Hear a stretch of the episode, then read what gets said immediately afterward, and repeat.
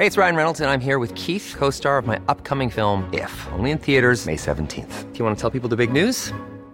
All right, I'll do. Sign up now and you'll get unlimited for $15 a month in six months of Paramount Plus Essential Plan on us. Mintmobile.com slash switch. Upfront payment of $45 equivalent to $15 per month. Unlimited over 40 gigabytes per month. Face lower speeds. Videos at 480p. Active Mint customers by 531.24 get six months of Paramount Plus Essential Plan. Auto renews after six months. Offer ends May 31st, 2024. Separate Paramount Plus registration required. Terms and conditions apply if rated PG.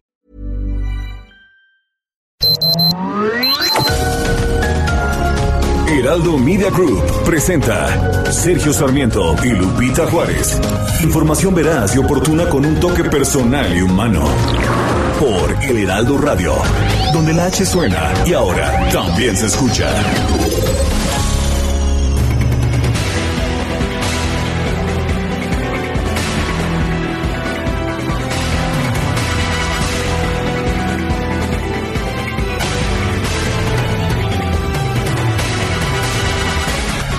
En 2022 la economía mexicana se habrá recuperado por completo de los estragos de la pandemia.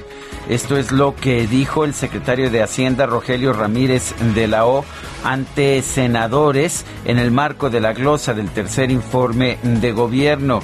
Dijo que ya el año que viene habrá una recuperación total Destacó que este proceso de recuperación comenzó en la segunda mitad del año pasado y que hoy se está a punto de rebasar los niveles económicos que se tenían antes de la pandemia. Al segundo trimestre de 2021 la recuperación del PIB alcanzó 97.9% del nivel observado en el cuarto trimestre de 2019. Son así ya cuatro los trimestres consecutivos de recuperación sostenida. Estimamos, dijo, que la economía mexicana se restablezca por completo en los primeros meses del 2022. Eh, México se está recuperando y comienza a dejar atrás algunos de los impactos más fuertes del COVID-19. El país goza de una estabilidad que nos permite enfocar nuestros esfuerzos de política económica y social hacia los siguientes años. Ramírez de la O resaltó el dinamismo de la economía interna que se está convirtiendo en el motor para la recuperación. El consumo privado tuvo un crecimiento anual del 7.9% entre enero y junio de 2021 y se apoya en el avance positivo del empleo, las remesas y los apoyos sociales, es lo que dice el secretario de Hacienda. Son las 7 de la mañana, 7 de la mañana con dos minutos. Hoy es martes, martes 14 de septiembre de 2021. Yo soy Sergio Sarmiento y quiero darle a usted la más cordial bienvenida a El Heraldo Radio. Lo invito a permanecer con nosotros, aquí estará bien informado. También podrá pasar un rato agradable ya que siempre hacemos un esfuerzo por darle a usted el lado amable de la noticia. Guadalupe Juárez se encuentra ya en la hermana República de Coajimalpa. ¿Cómo estás mi querida Guadalupe? ¿Qué nos tienes esta mañana? Hola, ¿qué tal? Sergio Sarmiento, qué gusto saludarte a ti, a nuestros amigos, bienvenidos a la información esta mañana. Pues les tengo, les tengo información interesante, importante, que tiene que ver con las vacunas a los niños. ¿Ustedes están de acuerdo que se vacune a los menores de edad? Esto tiene que ser ya. Bueno, pues fíjense que Coahuila tomó la iniciativa en la vacunación contra COVID en menores. Un millar de niñas, niños y adolescentes serán vacunados contra COVID-19 justamente el día de hoy en la frontera de dicha entidad con Texas. Esto lo dio a conocer el gobernador Miguel Riquelme. Detalló que organismos empresariales de la frontera norte lograron obtener con el gobierno de Texas los inmunizantes para hijos de trabajadores de la industria maquiladora, cuya edad va de entre los 12 a los 17 años. La iniciativa privada consiguió las vacunas para los hijos de padres pues trabajadores de, de, las maquilas y por cierto son de la farmacéutica Pfizer. Así, bueno, pues se va a acelerar, señalan, la recuperación económica de la zona fronteriza y bueno, pues vamos a estar muy pendientes de lo que se diga el día de hoy. El subsecretario de Salud, Hugo López Gatel, aseguró en conferencia, en eh, pues... Eh, que, que los menores de 12 a 15 años recibirán la vacuna contra el COVID-19 una vez que la autorización de Pfizer en México para este rango de edad esté aprobada por la Política Nacional de Vacunación. Lo dijo hace apenas algunos días, pero por lo pronto pues ya se les adelantaron. Coahuila tomó la delantera y va a vacunar, va a empezar la vacunación contra COVID a estos niños de entre 12 y 17 años. Bueno, se registró un deslave en el municipio de Unión de Juárez, allá en Chiapas. Una persona murió, otra quedó atrapada y hay afectaciones en cuando menos seis viviendas. Aproximadamente a las cinco y media de la tarde de ayer, Protección Civil reportó que el deslizamiento de una ladera de un cerro en la comunidad de Cantón Chiquihuite provocó la desaparición de dos personas, así como múltiples daños a casas de la zona. Por lo menos, eh, por lo menos dos personas se encuentran atrapadas dentro de dos hogares que resultaron afectados por el deslizamiento de una ladera en el cantón Chiquihuite, en el municipio de Unión Juárez. Esto es lo que informan las autoridades locales. Hasta este lunes, las mismas autoridades confirmaron que se recuperó el cuerpo de una de las personas enterradas, eh, identificada como Emiliano Vázquez, de 20 años, aproximadamente a las 10 horas. En el Soconusco siguen trabajando elementos del Sistema Estatal de Protección Civil, la Guardia Nacional y la Secretaría de la Defensa Nacional. Son las 7 de la mañana con 5 minutos.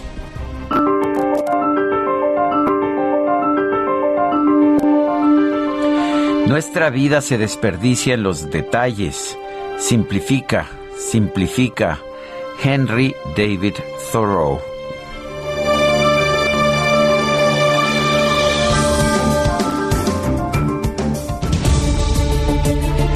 Bueno, y las preguntas, ayer preguntábamos en la mañana, para gobernar primero para los pobres, ¿es mejor dar más dinero a los pobres o crear empleos?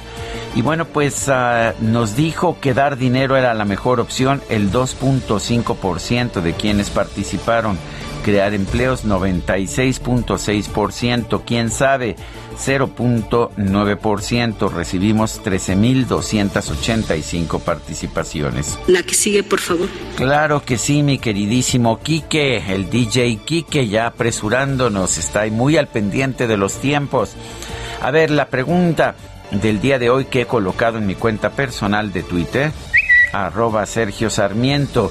¿Le parece, ¿Le parece a usted correcto invitar al presidente de Cuba, Miguel Díaz Canel, a los festejos patrios? Nos dice que sí, 5.7%, que no 91.9%, no sabemos 2.4%. Las destacadas del Heraldo de México. Y ya está con nosotros Itzel González con las destacadas. ¿Qué tal, Itzel? Muy buenos días. Muy buenos días, Lupita. Sergio, ¿cuántas respuestas hemos recibido esta mañana? Hasta este momento y después de... de Ah, espérame, ya me había yo salido de ahí. Después de 38 minutos, 1289 votos. Ahora sí, continuamos esta mañana con las destacadas del Heraldo de México. Muy buenos días, Sergio Lupita, queridos destacalovers. Martes 14 de septiembre del 2021, un día antes del 15 y 16 los festejos patrios, ya después nos agarramos el viernes y regresamos al trabajo hasta el lunes. ¿Ah, Eso dicen algunos porque nosotros vamos a venir ¿Ah, en vivo todos los días, todas las mañanas. Así que si usted no va a ir a trabajar, si usted no se va a levantar temprano, pues préndale a la radio, escúchenos un ratito de 7 a 10 de la mañana, por supuesto, por el Heraldo de México. Y ahora sí comenzamos con las destacadas. En primera plana, recaudación. Van por 318 mil millones de pesos en ingresos por gasolinas. La Secretaría de Hacienda prevé para 2022 la mayor entrada de impuestos por combustibles desde 1990 país, sana distancia. El grito desde casa, las fiestas patrias por segundo año consecutivo se celebrarán sin público. Respetan estrategia sanitaria de resguardo. Ciudad de México, Unión de Alcaldías piden recurso para 70 zonas. Alcaldes electos señalan que buscan impulsar política de prevención. Estados Tlalnepantla continúa búsqueda de familia. Una madre y sus dos hijos siguen desaparecidos. Exhortan a evacuar la zona. Orbe, urgencia sanitaria, alerta por extraña fiebre en India. Hasta ahora las autoridades sanitarias catalogan a este brote como algo similar al dengue. Meta Maratón de la Ciudad de México, evento seguro en el regreso de las carreras a la capital. Ahora se van a pedir test PCR negativos. Y finalmente, en mercados por desfile suspenden los vuelos. La Secretaría de Comunicaciones y Transportes anunció la suspensión de las operaciones de aterrizaje y despegue en el Aeropuerto Internacional de la Ciudad de México el 16 de septiembre de 9 de la mañana a 2 de la tarde. Sergio Lupita, amigos, hasta aquí las destacadas del Heraldo. Feliz martes. Gracias, Itzel. Muy buenos días. Son las 7 de la mañana con 10 minutos. Hoy es martes 14 de septiembre de 2021. Vamos a un resumen. Bueno, ayer lunes el presidente López Obrador encabezó la ceremonia conmemorativa por el 174 aniversario de la gesta de los niños héroes en el castillo de Chapultepec. Teniente Juan de la Barrera Cadete Juan Escutia. Cadete Agustín Melgar. Cadete Vicente Suárez. Cadete Fernando Montes de Oca. Cadete Francisco Márquez. Bueno, y la Asociación del Servicio Exterior me criticó la decisión del presidente López Obrador de proponer al gobernador de Sinaloa, Quirino Ordaz, como el próximo embajador de México en España al considerar que hay decenas de elementos del Servicio Exterior mexicano que podrían desempeñar ese cargo. Este lunes en la Cámara de Diputados comenzó la glosa del tercer informe de gobierno del presidente López Obrador, con acusaciones y reclamos entre los legisladores de Morena y sus aliados y los diputados del bloque opositor.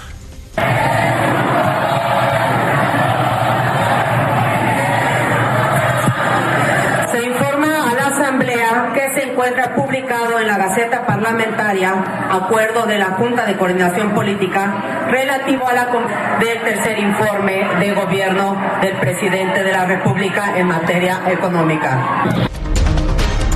Bueno, y en su comparecencia ante el Senado como parte de la glosa del tercer informe de gobierno, el secretario de Hacienda, Rogelio Ramírez de la O, aseguró que en 2022 la economía mexicana se va a recuperar por de la crisis generada por la pandemia.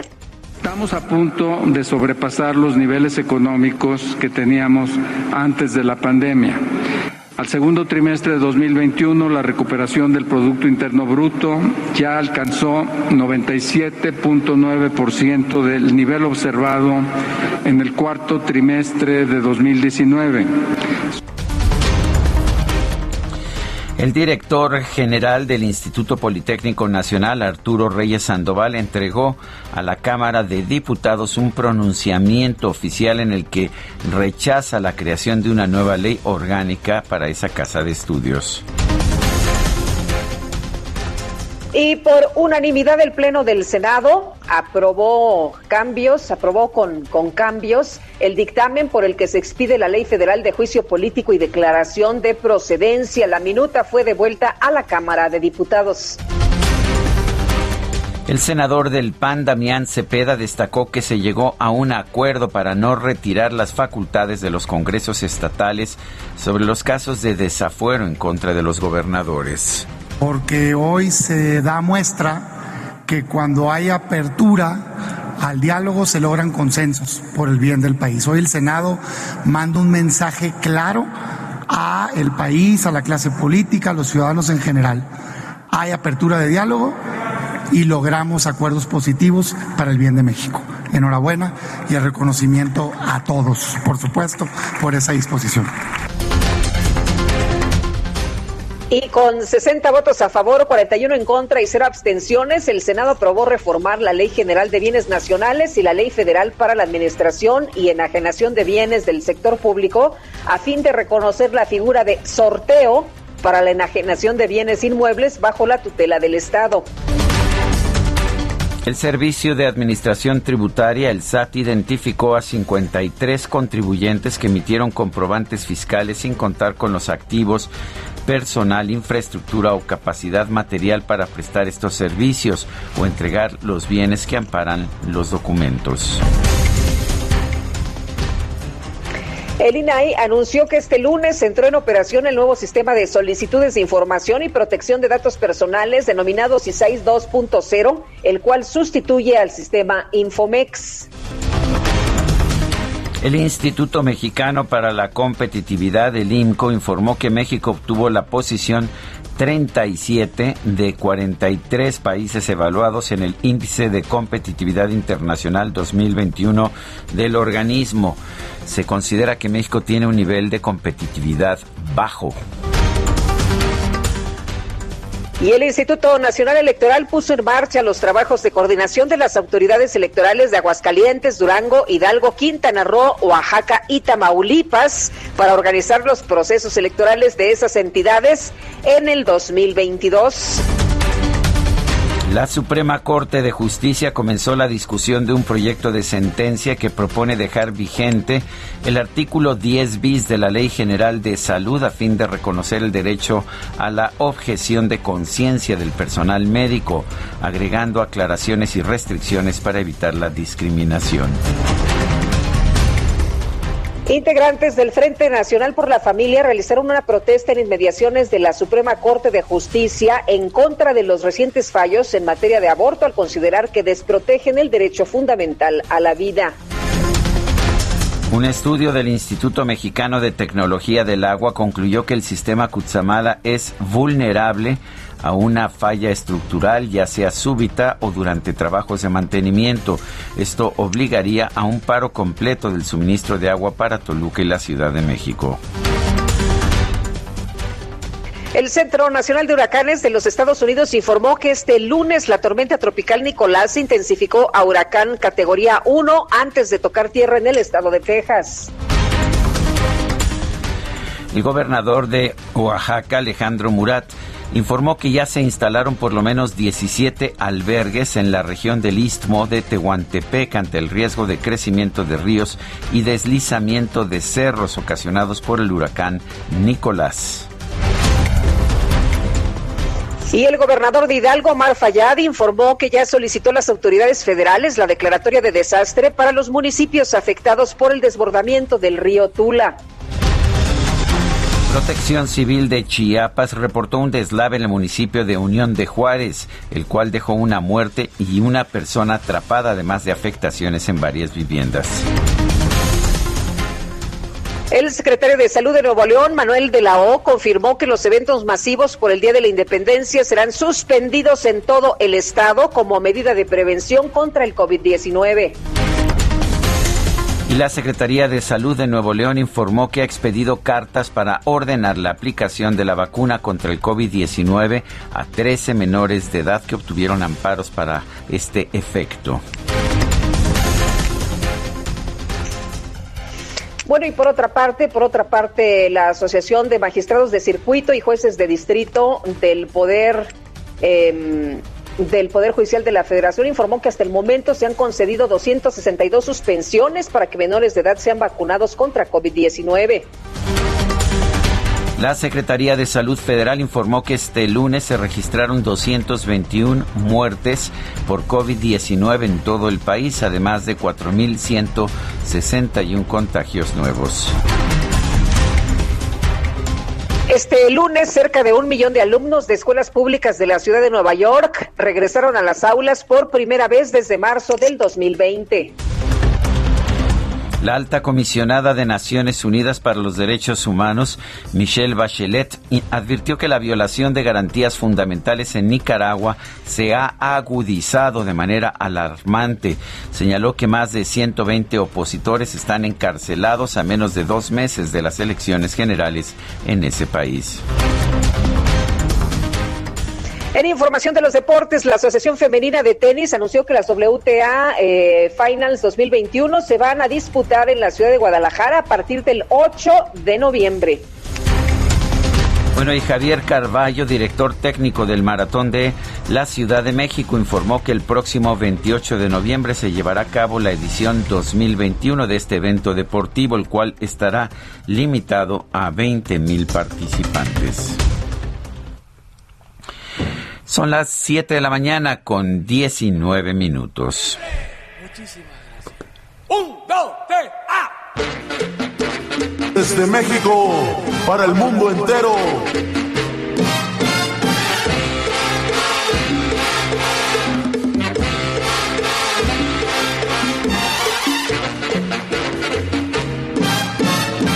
Parece, mi querida Guadalupe, que escuchemos al cara de foca?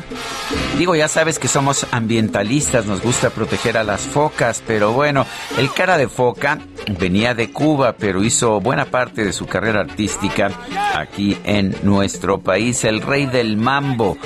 Damaso Pérez Prado, quien falleció aquí en la Ciudad de México el 14 de septiembre de 1989. Uno de los grandes de la música tropical, mi querida Guadalupe. Pues para entrar en calor esta mañana me parece muy bien disfrutar de la música de Pérez Prado. Mambo.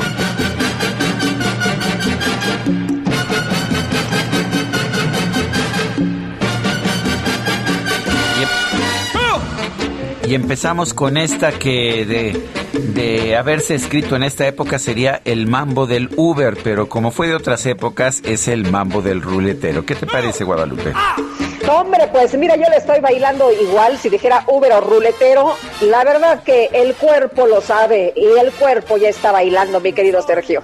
El ruletero sí, que no. Bueno, pues vámonos a la chamba, mi querido Sergio. Gerardo Galicia anda por allá. Sí, ni modo, hay que darle. Ya me estaba ambientando, pero Gerardo Galicia ya está listo con el reporte. También le gusta el mambo, ¿eh? No te creas que no. ¿En serio? A ver, mi Jerry, ¿te gusta el mambo?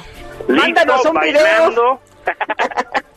y esquivando baches, mi querido Sergio. Ah, pues sí, eso sí, es, es muy capitalino eso. se, presta el mambo para esquivar baches. Andas en el sur, ¿verdad, mi querido Gerardo? Zona sur de la capital, Lupita, Sergio, y esquivando baches sobre el periférico. Hay que manejar con mucha precaución y dejan atrás la zona de Avenida Tláhuac y se dirigen hacia Cuemanco. A pesar de que ya se inauguró el puente vehicular que se ubica llegando a la Avenida Canal Nacional, el avance es un tanto complicado porque se está realizando la jornada de vacunación justo entre la zona de la Avenida Tláhuac y las inmediaciones de la Avenida Canal Nacional. Esto provoca reducción a solo dos carriles, así que habrá que tomarlo con paciencia. Superando la zona de la jornada de vacunación, tenemos la presencia de elementos policíacos, por supuesto, ya van a poder avanzar de manera más favorable, pero tenemos baches muy, muy grandes, bastante profundos, así que hay que manejar con mucha precaución y en el sentido opuesto el periférico está avanzando bien, de momento es buena opción para trasladarse a la zona oriente de la capital. Y por lo pronto, el reporte. Gracias, Gerardo. Excelente mañana. Bueno, y vámonos ahora al centro de la Ciudad de México. Javier Ruiz nos tiene información. Adelante, Javier. Así es, Sergio Lupita, ¿qué tal? Excelente mañana. Y justamente tuvimos oportunidad de checar hace unos momentos la avenida Chapultepec, donde ya el avance es un poco complicado, al menos para quienes se desplazan el eje poniente de la avenida Bucareli, y esto en dirección hacia el perímetro de insurgentes, bien para continuar a la avenida Vieja. El sentido opuesto en general también el avance todavía es constante, al menos para quien desea llegar a la colonia de los doctores, se superan los 50 kilómetros por hora, solo hay que moderar la velocidad. En donde sí tenemos problemas viales es sobre el eje poniente la avenida Guerrero, desde la calle de Luna, prácticamente la circulación ya complicada para pasar el paseo de la reforma, más adelante también llegando a la Secretaría de Gobernación y por supuesto para cruzar la avenida Chapultepec y finalmente el eje central Lázaro Cárdenas todavía con buen avance vehicular a partir del viaducto Miguel Alemán y esto para quien desea llegar al Palacio de Bellas Artes. De momento, Sergio Lupita, ese es el reporte que tenemos. Muy bien, gracias Javier Ruiz por esta por esta información. Quiero recordarle a usted que nos escucha que tenemos un número de WhatsApp. Este número está abierto para recibir sus mensajes. Este número es el 55 2010 96 47. Repito, 55 2010 96 47. Le recuerdo que estamos transmitiendo en lo que me parece es la mayor cadena de radio en nuestro país. Estamos en En la Ciudad de México, en Ciudad del Carmen, en Coatzacoalcos, en Colima, en Culiacán, en Guadalajara, La Laguna, La Paz, Macalen, Texas, Monterrey, Morelia, Oaxaca, San Luis Potosí, Tampico, Tapachula, Tehuantepec, Tepic, Tijuana, Tuxtla Gutiérrez, Villahermosa. Y bueno, además puede usted escucharnos a través de heraldodemexico.com.mx. En Twitter, arroba Sergio y Lupita. También le recomiendo el arroba Heraldo de México. Vamos a una pausa y regresamos.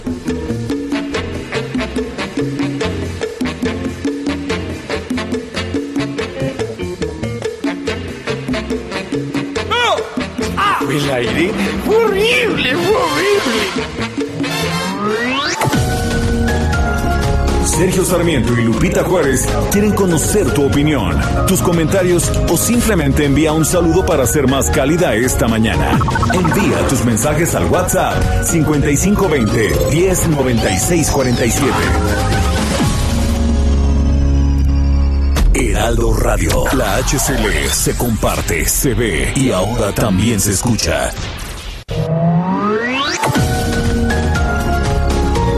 Continuamos con Sergio Sarmiento y Lupita Juárez por El Heraldo Radio.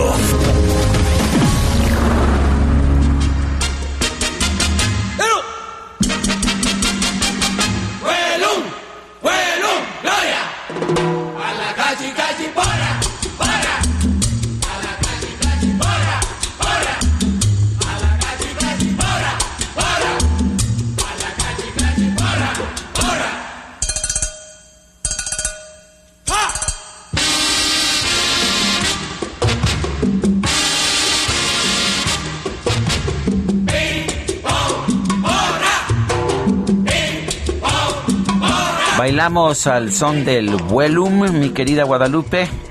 Pues vamos a darle. A la cachi cachiporra, mambo del Politécnico. Estamos escuchando a Damaso Pérez Prado, el creador del mambo. Y sabes qué? Fue un ritmo que se extendió por todo el mundo. Se bailaba en Nueva York, se bailaba en París, se bailaba en Londres allá en los años 60. Tenemos mensajes de nuestro público. Así es, tenemos mensajes. Oye, me acordé de los integrantes de la comunidad del Instituto Politécnico que se han manifestado en contra de una propuesta que anda por ahí, ¿no? De nueva ley orgánica para el Politécnico. Así que me acordé esta mañana, nuestros cuates del Poli, muchos saludos. Y nos dicen saludos, saludos, ¿por qué dan permiso de poner el tianguis dentro del metro Tacuba, Sergio, en los pasillos peatonales, cada obstrucción para la circulación? El colmo, ¿no? Es lo que nos dice Juan. Pues estoy completamente de acuerdo y sí es sumamente peligroso para, para el caso de que haya un terremoto o algún otro tipo de emergencia. Nos dice Rodolfo Contreras, las pifias diplomáticas también nos están afectando gravemente, en las peores manos, en el peor momento. Y dice Amy, Shehoa Max Weber se volvería a morir si viera lo que hicimos con la burocracia. Saludos cariñosos. Son las 7 de la mañana con 32 minutos. Lo mejor de México está en Soriana. Aprovecha que el aguacatejas está a 34.80 el kilo. Chile jalapeño o tomate guaje a 14.80 cada kilo. Y menudo de res a solo 79.90 el kilo. Martes y miércoles del campo de Soriana. A septiembre 15. Aplican restricciones. Aplica en Hiper y Super. Bueno, pues uh, resulta que el presidente Andrés Manuel López Obrador ahora anda ofreciendo puestos de gobierno. Dicen que estar fuera del presupuesto es, es, es un error. Es, estar en el error, es ¿no? Estar en el error. Y bueno, pues eh, se los está ofreciendo ahora estos puestos de gobierno a los gobernadores que trabajan bien con él, que son sumisos con él. Ya lo hizo con Quirino Ordaz de Sinaloa, quien le está ofreciendo ser embajador de México en España.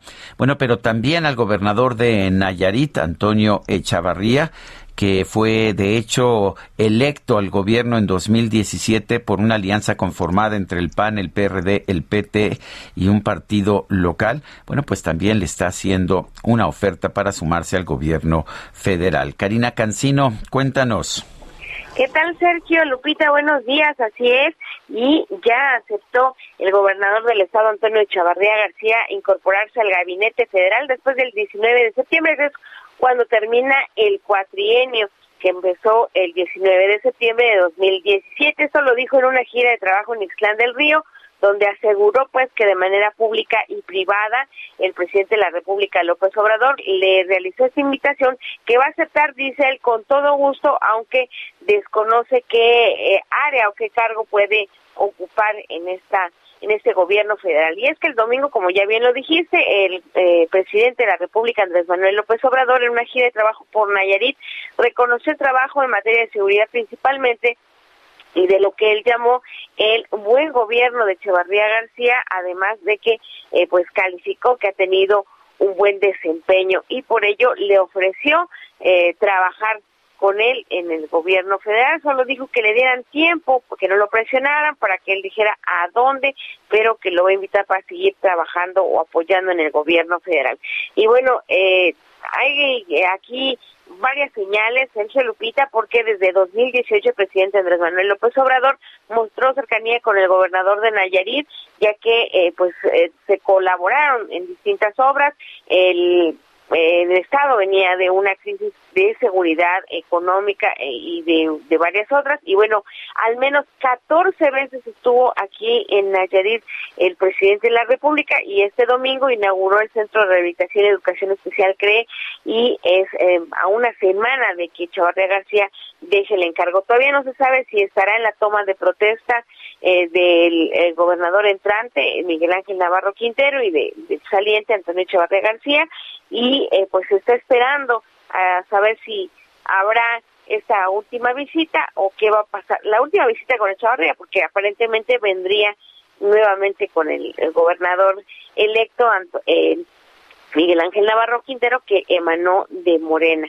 Y como ya bien lo decías, eh, García pues estaba en esta alianza integrada por el PAN, PRD, PT y PRS, donde pues eh, eh, tenían favor, pues inclinación, digamos, con Acción Nacional, aunque ya había anticipado que no tiene ninguna afiliación a estas organizaciones y a ninguna otra, hasta donde se sabe al momento. Sin embargo, pues ha sido muy criticado en redes sociales principalmente por esta acción, pero eh, bueno, hay personas que también están a favor de este aparente nombramiento en el gobierno federal. Así las cosas aquí en ayer. Pues como siempre, Karina Cancino, gracias por la información. Buenos días, estamos pendientes. Buenos días. Bueno, y ahí no termina la cosa. El presidente nacional del PRI, Alejandro Moreno Cárdenas, interpretó que la invitación del presidente Andrés Manuel López Obrador al priista Quirino Ordaz, gobernador de Sinaloa, para ocupar el cargo de embajador en México, eh, de México en España pretende dividir la coalición Va por México integrada por el PRI, por el PAN y por el PRD. Y bueno, pues eh, el PRI obviamente y advirtió que el aún mandatario sinaloense puede ser expulsado del PRI si acepta el cargo propuesto sin que medie el permiso correspondiente por parte del Consejo Político Nacional del Tricolor. Yo creo que a estas alturas, pues, ¿qué le va a importar, no? Al, al señor Quirino Ordaz. Pero bueno, absolutamente nadie puede utilizar las siglas del PRI para negociar posiciones. No vamos a permitir las intervenciones del gobierno de Morena para dividir a la coalición Va por México ni al PRI. Esto comunicó el dirigente nacional del tricolor vía Twitter. Bueno, y vamos a, vamos a conversar precisamente con Alejandro Moreno, el expresidente nacional del PRI, el Partido Revolucionario Institucional. Eh, don Alejandro Moreno, cuéntenos por qué reaccionar así, por qué amenazar con, eh, pues, con expulsar a Quirino Ordaz del PRI en caso de aceptar el cargo de embajador que le está ofreciendo el presidente López Obrador. No hay ninguna amenaza, Sergio. Buenos días. Buenos días. claro y contundente. Buenos días. Eh, buenos días. Se tiene que cumplir con la norma estatutaria que hay, que tiene que cumplir cualquier militante del PRI que esté en la condición de tener esas facultades y ser dirigente eh, ante los estatutos del partido. Lo que sí quise dejar claro es que nosotros no tenemos ningún acuerdo con el gobierno en ese sentido, no se platica ni se ha platicado con el partido ningún tema de incorporación de miembros del partido que tienen la calidad de dirigentes para incorporarse al gobierno. Entonces, lo que yo sí quise dejar muy claro es que esto no es un tema entre el PRI y el gobierno. quien invita y quien recibe la invitación lo han hecho a título personalísimo y ellos tendrán que atender su tema personal, decir, comunicar lo que se haya acordado. Lo único que yo señalé también es que en el caso de esa invitación se tiene que cumplir con los estatutos del partido. Si no se solicita la licencia, la militancia ante el Consejo Político Nacional y el Consejo no la autoriza, bueno, pues es la pérdida de la militancia. Aquí no hay ninguna amenaza, son los estatutos del partido. Y lo que dejamos claro es que al final del camino, él puede, el titular del Ejecutivo, invitar a quien él quiera.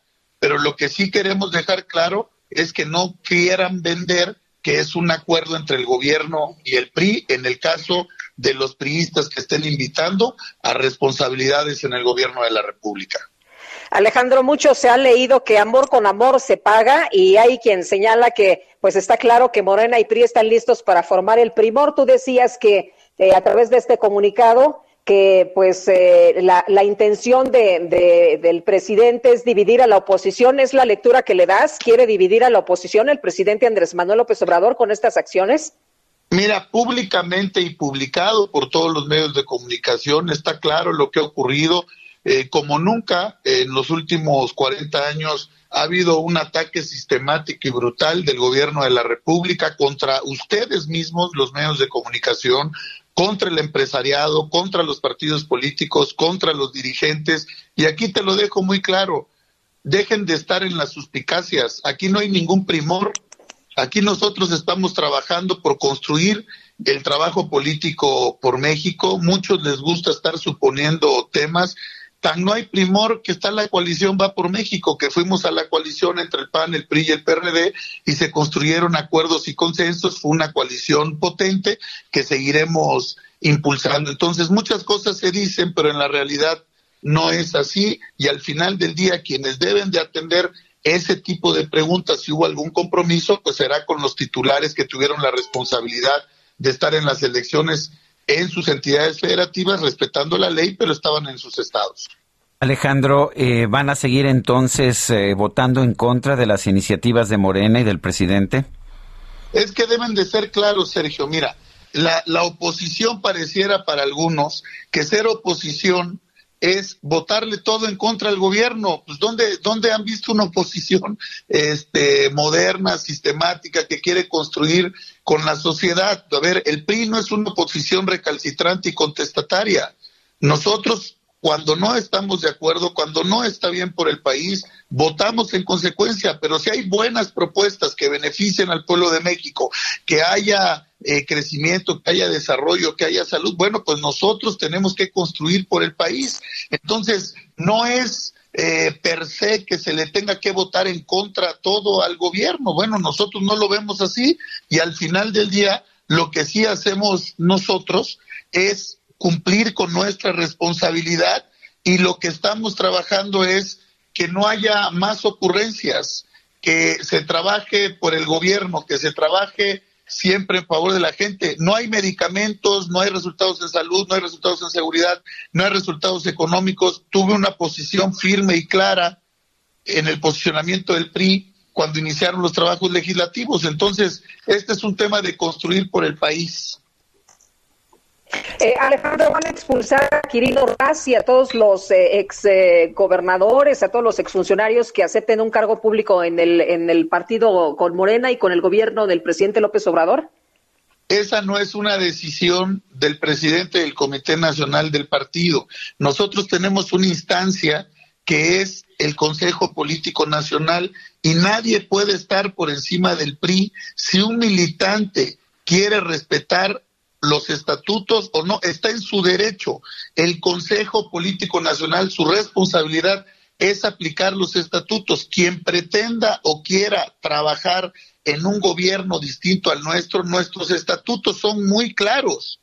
Nuestros estatutos dicen que quien quiera hacer eso tiene que solicitar una licencia. Si el Consejo Político Nacional se la autoriza, le dan la licencia y en su carácter de militante del PRI con licencia puede participar en el gobierno. Si no se la aprueban y el, el militante asume la responsabilidad, automáticamente pierde su militancia priista.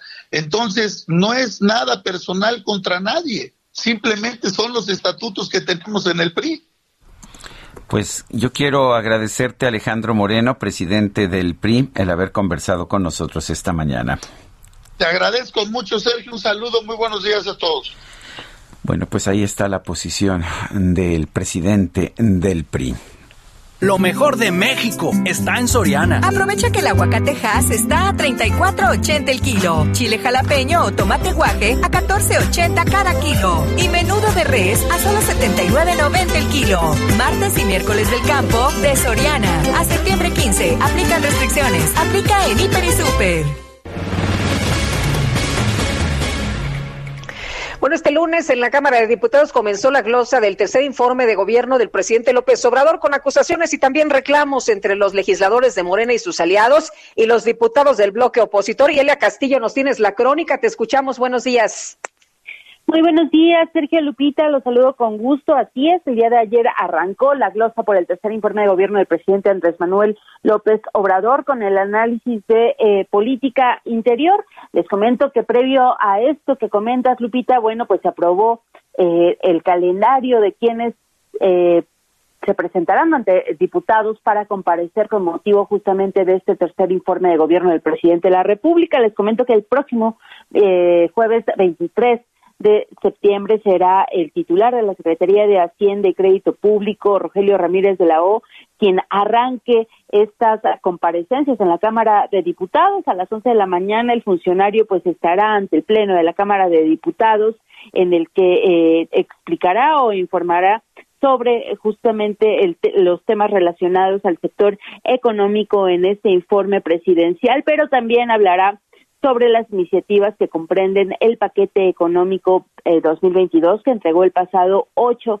de septiembre a la Cámara de Diputados. Estas, este paquete económico, recordemos, comprende lo que son los criterios eh, de eh, los criterios económicos, la ley de ingresos de la Federación o la iniciativa de la ley de ingresos de la Federación, el proyecto de presupuesto de ingresos y los criterios generales de política económica, así como la miscelánea fiscal, todos para 2022. Y así fue, el día de ayer eh, esta, este inicio de la glosa pues fue motivo de confrontación por parte de la bancada de Morena y aliados y la bancada panista. Les comento que pues eh, además de insultos y reclamos, pues estuvieron a punto de llegar a los golpes luego de que Antonio Pérez, el eh, diputado de Morena, papá de el Checo Pérez, bueno, pues este en una clara eh, actitud de confrontación, eh, se acercó al área donde están las curules de la bancada panista, eh, pues arengando consignas a favor del presidente Andrés Manuel López Obrador. Esto causó pues la molestia de la fracción parlamentaria del PAN y al grito de este es un honor estar con Obrador por parte del diputado de Morena y la respuesta de los panistas de es un horror estar con Obrador, pues estuvieron a punto a punto de, de, pues de confrontarse físicamente, sin embargo, afortunadamente no, no pasó a mayores.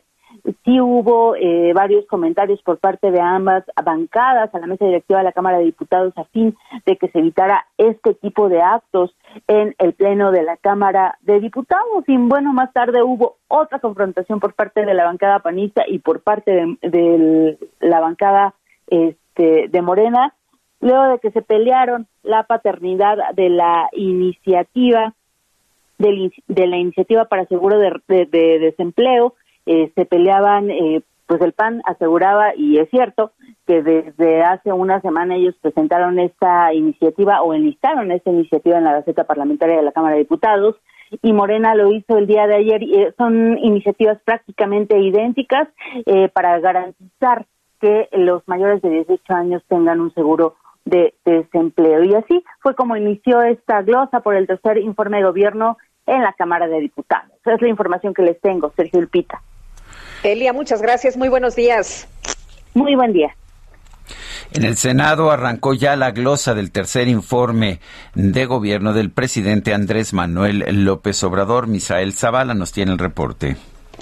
Buenos días, Sergio. Buenos días, Lupita. Efectivamente, Sergio, igual que se vivió en la Cámara de Diputados, en el Senado se vivió un choque entre la oposición y Morena, eh, que ayer arrancaron la glosa del tercer informe de labores del presidente Andrés Manuel López Obrador. El primer tema que los senadores abordaron fue el tema económico, donde la oposición conformada por el PAN, PRI, PRD y MC, y ahora también se sumó el Partido del Trabajo, resaltaron los malos números y cifras del gobierno federal en materia de empleo, pobreza y salud.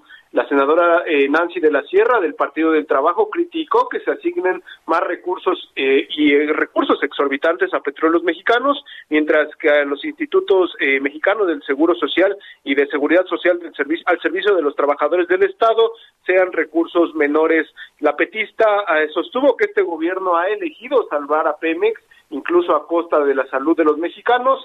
También Acción Nacional resaltó que en los tres años de gobierno se ha incrementado en cuatro millones el número de pobres en el país, mientras que por, por el Partido Revolucionario Institucional, la senadora Nubia Mayorga reclamó que se han perdido 10 millones de empleos. Y en contraparte, Sergio Lupita, el senador Alejandro Armenta Mier de Morena, sostuvo que México tiene una clara macroeconomía y también una microeconomía, aseguró que hay estabilidad económica e incremento en inversión en materia de política social y también que el país vive con solidez y estabilidad económica. Se aseguró que solo México y China lograron sortear bien la crisis económica que dejó la, pandemia COVID-19 y también el morenista defendió que Petróleos Mexicanos produce 28% más de las gasolinas que antes se importaban desde el extranjero. En otro tema, Sergio Lupita, en el mismo, eh, la misma sesión del Pleno del Senado, se avaló con 60 votos a favor y 41 en contra de la oposición que el Senado, eh, que el gobierno federal haga uso de rifas y sorteos como método para la enajenación de bienes incautados a delincuentes. Morena y sus aliados dieron los votos para reformar algunos artículos de la Ley General de Bienes Nacionales y también de la Ley Federal para la Administración y Enajenación de Bienes del Sector Público con la finalidad de que se pueda enajenar bienes también mediante sorteo. Hasta aquí la información. Muy bien, Misael Zavala, gracias. Gracias, buenos días. Bueno, y siguiendo con esto, en el marco de la glosa del tercer informe de gobierno, el secretario de Hacienda y Crédito Público, Rogelio Ramírez de la O, aseguró ante senadores que la economía mexicana afectada por la pandemia de COVID-19 se va a restablecer por completo y pues el año mágico es el 2022. Laura Quintero, cuéntanos, buenos días. Hola Sergio Lupita, buenos días. Así es, Lupita. Eh, el secretario Rogelio Ramírez de la O inauguró estas comparecencias en el Senado a propósito de la tercera glosa del informe de gobierno y justo como lo señalas, él defendió su estimado de crecimiento de 4.1% para 2022 y aseguró que en los primeros meses del año estaríamos en los niveles prepandemia. Argumentó que esto se debe a que la economía ya alcanzó el 97.9% del nivel que tenía antes. Entonces, pues los estimados de, de- del secretario son optimistas. Déjame comentarte que hay algo muy interesante, Lupita, en su comparecencia, pues los senadores fueron muy amables con él, parece que, que hay un voto de confianza. No, eh, si bien hubo cuestionamientos, por lo menos este optimismo en cuanto al crecimiento y a la recuperación económica, basado en el tema de la eh, pues vacunación y también de la demanda externa, así como el fortalecimiento del mercado interno de la economía mexicana, pues parecieron creerle, no fue cuestionado esto, en términos generales, el secretario pues defendió la política económica del actual gobierno, que son los proyectos insignia que tiene la actual administración y los programas de asistencia social que se han implementado desde hace más de tres años. Muy bien, pues muchas gracias por el reporte. Muy buenos días. Buen día, Lupita, hasta luego. Lo mejor de México está en Soriana. Aprovecha que el aguacate Hass está a 34.80 el kilo, chile jalapeño o tomate guaje a 14.80 cada kilo y menudo de res a solo 79.90 el kilo. Martes y miércoles del campo de Soriana a septiembre 15. Aplican restricciones. Aplica en Hiper y Super. Y vámonos a la México Pachuca, Israel Lorenzana, adelante. Sergio Lupita, muchísimas gracias. Pues ya hemos hecho un amplio recorrido a través de la autopista México-Pachuca, prácticamente desde la zona centro de Catepec hasta las inmediaciones de San Juanico, aquí la zona del Río de los Remedios. La circulación ya con asentamientos, esto para quien va con dirección hacia la zona de Indios Verdes. Hay que recomendarles utilizar la vía Morelos y su continuación Centenario, esto para desplazarse hacia Martín Carrera. el sentido opuesto, la circulación sin ningún problema. Es una buena alternativa esta vía para desplazarse hacia la zona de Tultitlán, Ecatepec o por supuesto la vía José López Portillo a través de la autopista o de la vía Morelos. Aún así, hay que manejar con mucha precaución. Sergio Lupita, la información que les tengo. Muchas gracias, Israel Lorenzana.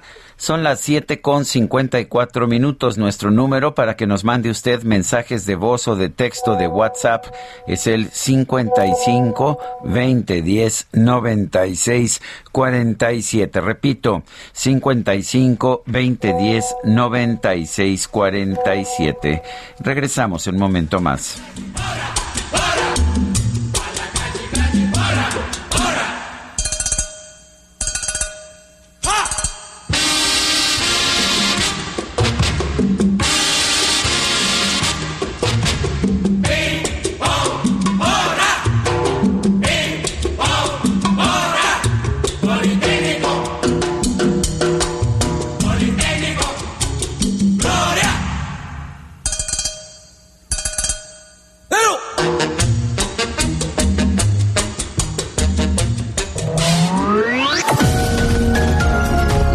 Sarmiento y Lupita Juárez quieren conocer tu opinión, tus comentarios o simplemente envía un saludo para ser más cálida esta mañana.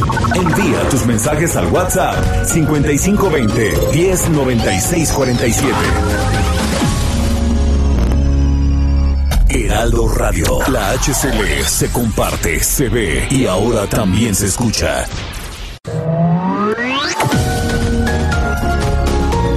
Continuamos con Sergio Sarmiento y Lupita Juárez por El Heraldo Radio.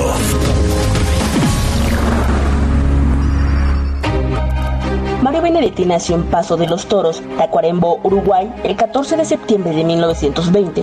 Fue un escritor, poeta, dramaturgo y periodista uruguayo integrante de la generación del 45. Su producción literaria incluyó más de 80 libros, algunos fueron traducidos a más de 20 idiomas. En su testamento dejó creada la Fundación Mario Benedetti para preservar su obra y apoyar la literatura y luchar por los derechos humanos en Uruguay.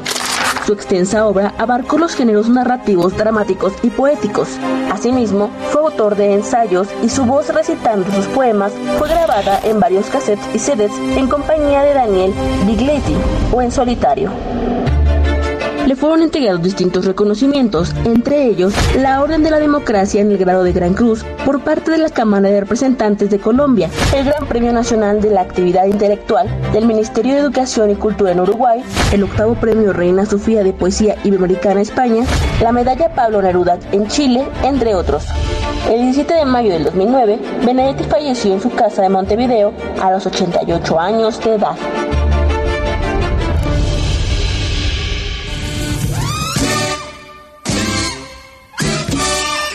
Lupita? No sé. ¿Qué le pasa a Lupita? No sé. ¿Qué es lo que quiere? Bailar. ¿Por qué ella no baila? Su papá. ¿Qué dice su papá?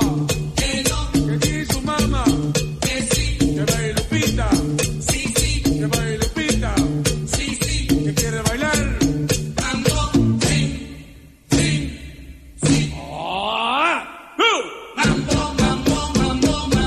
¿Qué quiere Lupita?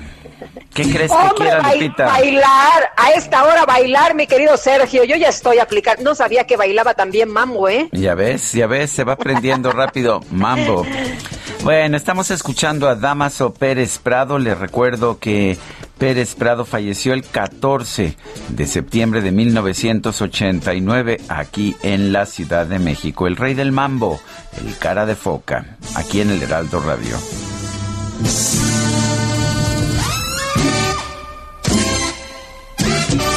Pasa a Lupita? No sé. ¿Qué le pasa a Lupita? No sé. ¿Qué es lo que Hombre, qué buen ambiente, qué buen ambiente me estoy armando aquí. Oye, vámonos a los mensajes. Nos dice eh, Ricardo, buen día, Sergio Lupita. ¿Podrían felicitar, porfa, a mi señora madre, Gloria Barrales Barrera, que cumple hoy 70 años, de parte de su hijo Ricardo? Muchas gracias. Pues para doña Gloria Barrales Barrera, un fuerte abrazo. Y dice otra persona, Sergio y Lupita, que tengan excelente día, reciban todo género de bendiciones. Les comparto esta imagen, la mujer dormida y el popo. Es Graciela Susana 55, su fiel seguidora. Muchas gracias, Susana. Qué bonita foto. Y ayer, ayer mi querido Sergio cumple de la querida y admirada Cristina Pacheco, a quien le mandé un fuerte abrazo. Y bueno, pues ya sabes, ya sabe ella todo lo que la admiramos y, la queremos. Y nos dice también Luis López Sotero, excelente día, tengan Sergio Lupita, expreso mi comentario. Quirino Ordaz, exgobernador de Sinaloa, y Antonio Echeverría, exgobernador de Nayarit. No la oferta que les ha ofrecido el presidente de México. Esto es una trampa para desquebrajar a sus partidos que cada uno de ustedes pertenece. No traicionen al pueblo de México, sean leales al mismo y no al de la cuarta T. Soy Luis López Otero. Son las 8 de la mañana con 4 minutos. El pronóstico del tiempo. Sergio Sarmiento y Lupita Juárez.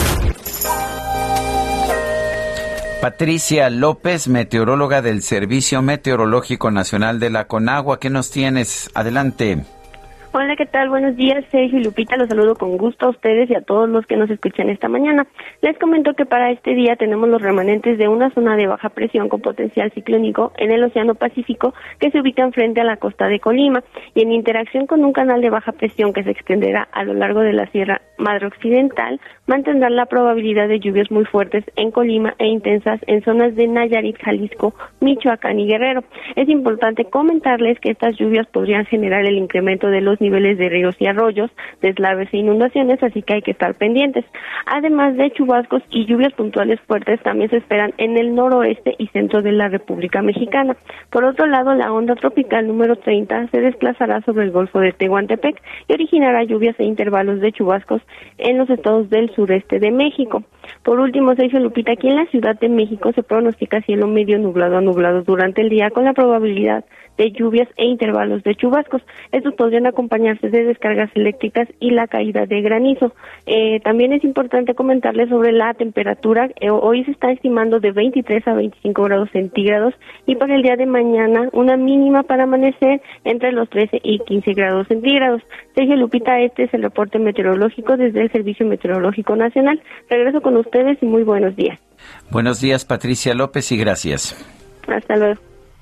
Hasta luego. La Suprema Corte de Justicia de la Nación discutió la propuesta que busca avalar el derecho del personal de salud a negarse a practicar abortos, también conocido como objeción de conciencia. Diana Martínez, nos tienes todos los detalles. Adelante.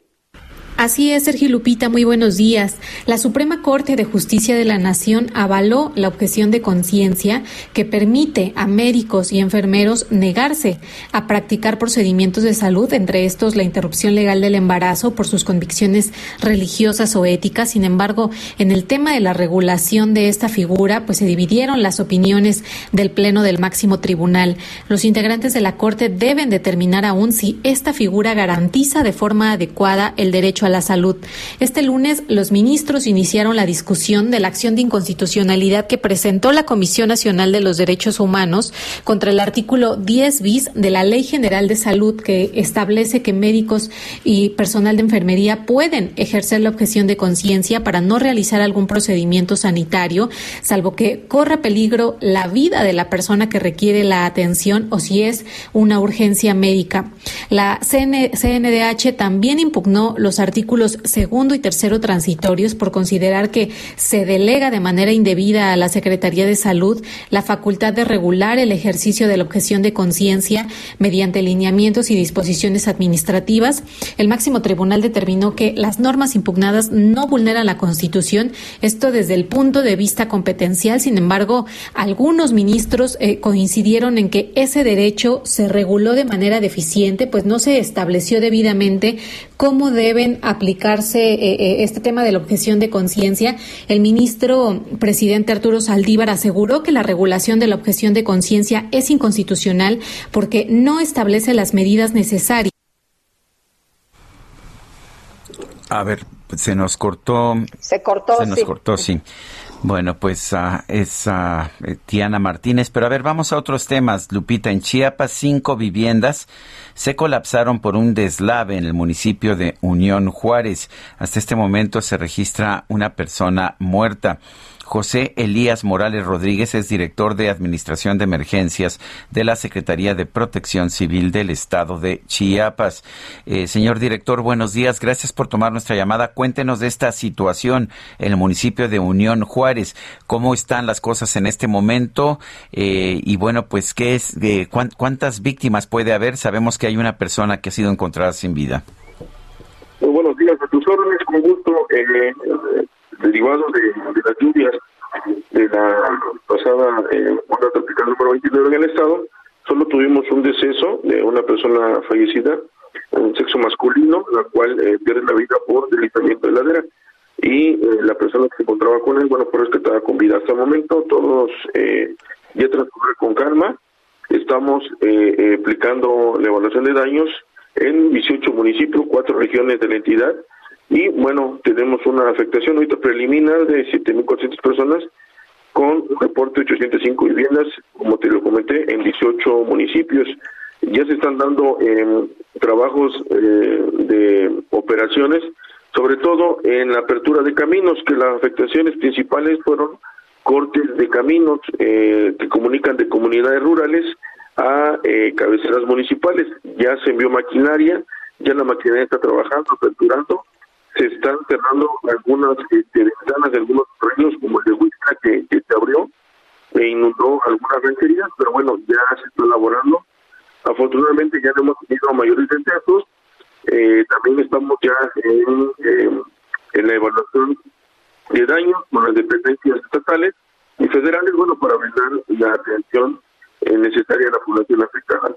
Vuelvo a repetir, hasta el momento no tenemos mayores incidencias, mayores personas eh, fallecidas, más que la del reporte de Juárez, que ya transcurre sin eh, una eh, contrariedad, todo con, con, con, la tranquilidad, y bueno, ya están este, retornando nuevamente a sus actividades. Eh, José Elías, eh, cuéntenos cómo está la situación, las condiciones meteorológicas. ¿Sigue lloviendo o ya la situación es diferente? Eh, bueno, en estos momentos no no tenemos lluvias, pero eh, conocemos que es un, mes muy lluvioso el mes de septiembre. Bueno, ya estamos eh, alertados, todas las regiones, en todos los municipios, y monitoreando las los lugares con alta vulnerabilidad, con, con alto riesgo. Y bueno, estamos exhortando e invitando a la población que extreme precauciones, sobre todo si viven a la orilla de los ríos o márgenes, o si encuentran algún algo extraño en las laderas que empiecen a notar eh, inclinación en los árboles, rodamiento de, material pétreo, bueno, son señales, alarmas que nos dan de un posible deslizamiento. Entonces, estamos en alerta, ahorita por lo pronto no tenemos presencia de lluvias, vamos a monitorear con nuestro eh, procedimiento de alerta eh, por lluvias y estaríamos este, notificando a toda la población en qué condiciones estaríamos en el transcurso de la tarde-noche. Bueno, pues eh, si, si hay más lluvias, piensan que puede haber más afectaciones. Hay muchos lugares en Chiapas donde la tierra, tengo entendido, está ya saturada de agua. Efectivamente, eh, te vuelvo a repetir, tenemos un mes eh, muy lluvioso, el mes de septiembre es muy lluvioso, tenemos eh, regiones con alta vulnerabilidad de dispersión poblacional y cual complica mucho el, el, que las familias vivan a los márgenes de ríos o eh, estén eh, en unas colinas inclinadas. Entonces, esto eh, obviamente eh, se alerta por, por medio del Sistema Estatal de Protección Civil, bueno, para alertar a esta población que esté este, prevenida, ¿no? Obviamente que sabemos que los meses, bueno, de lluvia son, son los que esperamos para las cosechas y todo, pero bueno, también tenemos que estar alertas porque ya están los suelos saturados. José Elías Morales Rodríguez, director de Administración de Emergencias de la Secretaría de Protección Civil de Chiapas. Gracias por tomar esta llamada. A tus órdenes, excelente día, a todo tu auditorio. Bueno, y debido al riesgo inminente de un nuevo desprendimiento de rocas en la zona del Cerro del Chiquihuite, Protección Civil del Estado de México extendió ya a 126 el número de viviendas que deberán ser desalojadas. Hay, pues, eh, mitos y también prejuicios sobre las personas en asentamientos informales, pero ¿cuál es la situación que enfrentan? Vamos a platicar de esto con Carla Luis Escofie Duarte. Ella es directora del Centro de Derechos Humanos de la Facultad Libre de Derecho de Monterrey. Carla, gracias por tomar nuestra llamada. Muy buenos días. Hola, muy buenos días. Muchas gracias por la invitación. la información que tenemos es que pues eh, lo que ocurrió en el Cerro del Chiquihuite del Estado de México es algo que ocurre en muchas partes del país. La gente va y se asienta en cerros que están desocupados y bueno, pues ahí se queda, pero muchas veces con, con situaciones que no son las mejores desde el punto de vista de seguridad. ¿Se puede hacer algo? Sí, por supuesto. para empezar, hay que entender cómo se originan estos asentamientos informales precarios que tienen distintas formas de orígenes. Eh, hay algunos que incluso fueron formados por, eh, por el Estado en décadas anteriores.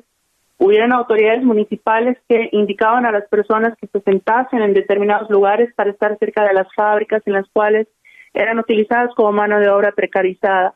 También hay muchas veces que la gente se sienta en estos lugares por problemas, eh, digamos, de índole migratorio, desplazamiento forzado interno, y principalmente por la falta de acceso a opciones de vivienda asequible y accesible al interior de las ciudades.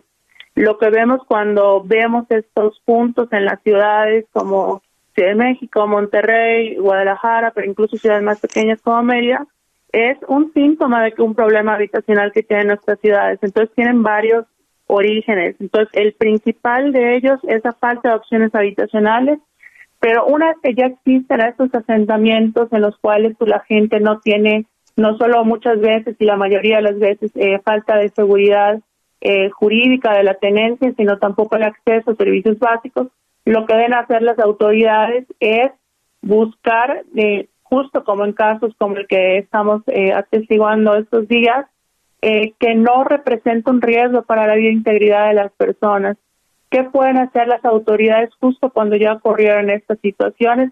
Pues eh, la obligación, incluso internacional, con base en lo que ha señalado la relatora para la vivienda de las Naciones Unidas, es que las autoridades del Estado de México pues evalúen la situación, hagan un mapeo de la zona, de qué otras eh, familias podrían estar en riesgo, para en su caso adoptar las medidas necesarias para evitar que puedan haber futuros accidentes e incluso la reubicación con consentimiento de las personas para lugares pues en los cuales puedan estar con mayor eh, certeza o, seguridad eh, de su vida e integridad. Pero para eso tiene que haber una evaluación de la zona. Eh, Carla, pero pareciera que a nadie le importa hasta que hay una tragedia, ¿no? Hasta que vemos situaciones como las de, eh, pues, eh, estas familias que, que, están siendo localizadas o que tienen que ser desalojadas, pareciera que, pues, no, no pasa nada. tú decías, bueno, es momento para que se haga algo, pero lo que vemos es que pasa la situación de emergencia y las cosas vuelven a quedar igual. No, por supuesto, es que incluso nos han educado a lo largo de décadas a creer que estas zonas son como parte de la no ciudad, como si fueran partes invisibles, como si fueran una especie de renglón torcido en el mapa urbano, cuando realmente en América Latina la forma en la que se crean nuestras, nuestras ciudades es principalmente con este tipo de asentamientos, es decir, esta urbanización progresiva y popular es la principal forma en la que se crean nuestras ciudades. O sea, realmente no es que nuestras ciudades se crearon por una planificación desde algún despacho de arquitectos que se hizo con, con un prediseño y todo, sino que ha sido progresiva. Lo que pasa es que cuando es popular y de los grupos que históricamente han sido excluidos, pues nos han enseñado a esta idea de verles como personas uno, que están haciendo cosas ilegales, ¿no? Eh, también este mito de los paracaidistas, que es verdad que existe el fenómeno de, los paracaidistas, es decir, personas que de manera dolosa y de manera deliberada identifican predios privados, que se posicionan en ellos con la búsqueda de después de adquirir jurídicamente cómo, pues, cómo arrebatarlo pero si nos ponemos a pensar, nos han hecho creer que todas estas personas son eh, paracaidistas cuando es un poquito ilógico si lo pensamos. O sea, millones de personas que están paracaidistas en zonas de nuestras ciudades no tiene sentido. Realmente no son paracaidistas, sino que es un fenómeno más complejo. Por ejemplo, yo decía con el inicio de la violencia en nuestro país, a partir de la, pues de la, del crimen, del conflicto con el crimen organizado en el 2006, lo que ocurrió es que hubieron, eh, aumentó el número de desplazamientos forzados eh, de varias poblaciones que llegaban a las ciudades principales y se asentaban, por ejemplo. Entonces, no siempre tienen el mismo origen, pero nos han educado de alguna manera para que desestimemos lo que ocurre en estas zonas, salvo cuando hay este tipo de eventos y es, es tristemente lo que lo que mencionaba usted, o sea, que ocurren estas situaciones, eh, suenan, pero después, pues, inmediatamente las abandonamos, pero realmente son parte de nuestras ciudades también y los no podemos entender los problemas de nuestras ciudades y nuestra sociedad si no incluimos también estas partes. Bueno, pues Carla, Carla, Luisa Escofía Duarte, directora del Centro de Derechos Humanos de la Facultad Libre de Derecho de Monterrey. Gracias por hablar con nosotros. No, a ustedes muchas gracias. Muy buenos días. Son las 8 con 18. El Químico Guerra con Sergio Sarmiento y Lupita Juárez. Químico Guerra, ¿cómo estás? Adelante. Sergio Lupita, pues con noticias agradables y además muy motivantes, a pesar de todo lo que sucede a veces en nuestro entorno. Han oído ustedes de dos empresas mexicanas, una se llama Toroto y la otra se llama Enlight. Pues casi nadie ha oído de ellas, pero son verdaderos casos de éxito, startups, como se les dice ahora, a estas jóvenes empresas que se lanzan y empiezan. Enlight ya tiene, eh, pues, bastantes, no, no, no bastantes, pero sí tiene como ocho años ya y ocho mil clientes, de ahorita les voy a decir qué es lo que venden, y Toroto tiene apenas dos años, pero ya ha crecido a una empresa de 40 personas. ¿Saben a qué se dedican las dos? A las energías renovables, a pesar de que van a contrapelo con la administración actual. Fíjense que Enlight empezó a ofrecer eh, celdas fotovoltaicas para las casas en México, con un esquema muy novedoso en su momento, que era que uno podía ir pagando las celdas con eh, la diferencia en el precio en el en el pago de la electricidad si uno pagaba digamos eh, tres mil pesos y con las celdas terminó pagando mil quinientos bueno pues quinientos se los daba a Enlight para ir pagando las celdas de tal manera que fue un esquema muy atractivo para muchísimos hogares al grado de que Enlight que aunque tiene un nombre pues en inglés verdad Enlight para darle también este contexto global pero es 100% mexicana, fundada en México, tiene ya 8 mil clientes y está migrando ya esta empresa no tanto a lo que son instalar en las casas particulares o en escuelas o en pequeños comercios las celdas, sino dice a grandes instalaciones para empresas que ya están viendo que definitivamente hacia el futuro es una necesidad el tener bajos costos de energía eléctrica, sobre todo con la incertidumbre que hay ahora en la eh, generación de energía en nuestro país. Y Toroto, fíjense que es una empresa eh, chiquitita, tiene dos años apenas, empezó con tres gentes, una empresa pequeña familiar, ahora tiene 30 y saben a lo que se dedican a lo de los bonos de carbono. Es algo que a la mayor parte de los escuchas le parece lejano y etéreo. Bueno, es el que hay muchísimas empresas ya en los países industrializados, sobre todo en Europa Occidental, en Escandinavia, Japón, por ejemplo, que tienen que llegar a el balance de cero emisiones en un lapso relativamente corto. Como no lo pueden hacer tan rápido, compran bonos de carbono para decir, bueno, yo tendría que bajar de 100 a 50, pero voy a bajar a 75 ahorita con las inversiones que tengo, pero voy a comprar 25 de bonos de carbono, impulsando, fíjese, con ese dinero, proyectos para capturar carbono. Toroto y Enlight hicieron una alianza ahora recientemente, precisamente frente a Glasgow, para estar ofreciendo eh, proyectos mexicanos en el extranjero que reciban financiamiento importante para captura de carbono algo que se nos hace lejano, Sergio Lupita, ya lo hicieron realidad estas empresas jovencitas, Toroto y Enlight, que están a la vanguardia ¿eh? de lo que va a venir. Muchísima gente en México, la mayor parte, y sobre todo en el gobierno, ni idea tienen de lo que se nos viene encima con esto de los impuestos de carbono y sobre todo llegar a lo que se llama eh, clima neutral, inversiones clima neutral. Para darles un ejemplo, Alemania acaba de anunciar la alianza banquera Net Zero, en donde están Commerzbank, la Deutsche Bank, han decidido dirigir sus portafolios de negocio hacia la neutralidad climática. ¿Qué quiere decir esto? La mayor parte del financiamiento alemán se va a proyectos que estén garantizando en alguna forma una neutralidad climática. Esta realidad ya está aquí y a mí me dio muchísimo gusto, Sergio Lupita, que sí tenemos jóvenes empresarios mexicanos que a pesar de las adversidades están en la vanguardia del mundo, Sergio Lupita. Pues a mí también me da gusto escucharlo, Químico Guerra. Muchas gracias y un fuerte abrazo. Igualmente, buenos días, Lupita. Igual para ti, Químico, muchas gracias, muy buenos días y pues qué lástima que solo lo veamos pasar, pero qué bueno que haya empresas mexicanas que también ya le estén entrando. Oye, Gerardo Galicia anda por ahí en el sur de la ciudad y regresamos contigo, Gerardo. Así es, Lupita, Sergio, excelente mañana y tenemos información para nuestros amigos que van a utilizar el anillo periférico. Encontramos un avance cada vez más complicado si se dirigen hacia la zona de Tlalpan, el viaducto Tlalpan, en carriles laterales. Ya hay bastantes dificultades. En centrales comienza a saturarse el anillo periférico, así que no se confíen. Hay que manejar con varios minutos de anticipación y estamos utilizando en estos momentos la calzada de Tlalpan. De momento, el avance es aceptable entre la avenida San Fernando y el periférico. El punto conflictivo, la zona de semáforo cercana al anillo periférico, habrá que manejar con paciencia en ese punto. Y por lo pronto, el reporte. Gracias, Gerardo. Buenos días. Hasta luego. Javier Ruiz está en el centro de la Ciudad de México. Javier, adelante.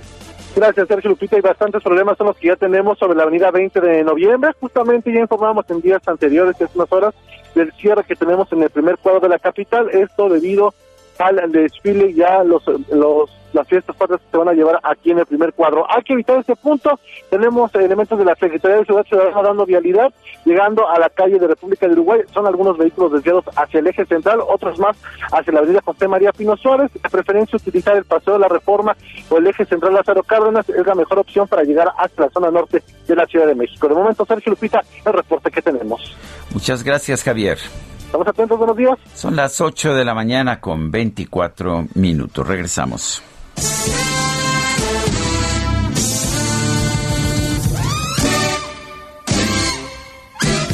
¿Qué le pasa a Lupita? ¿Qué le pasa a Lupita?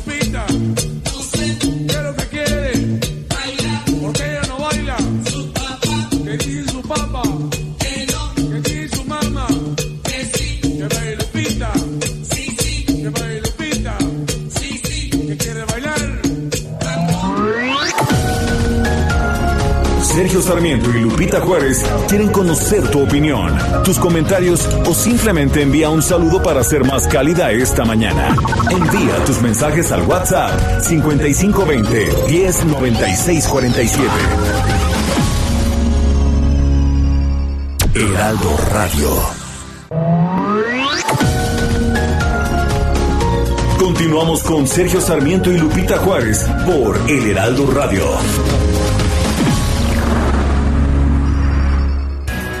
Jaque Mate con Sergio Sarmiento.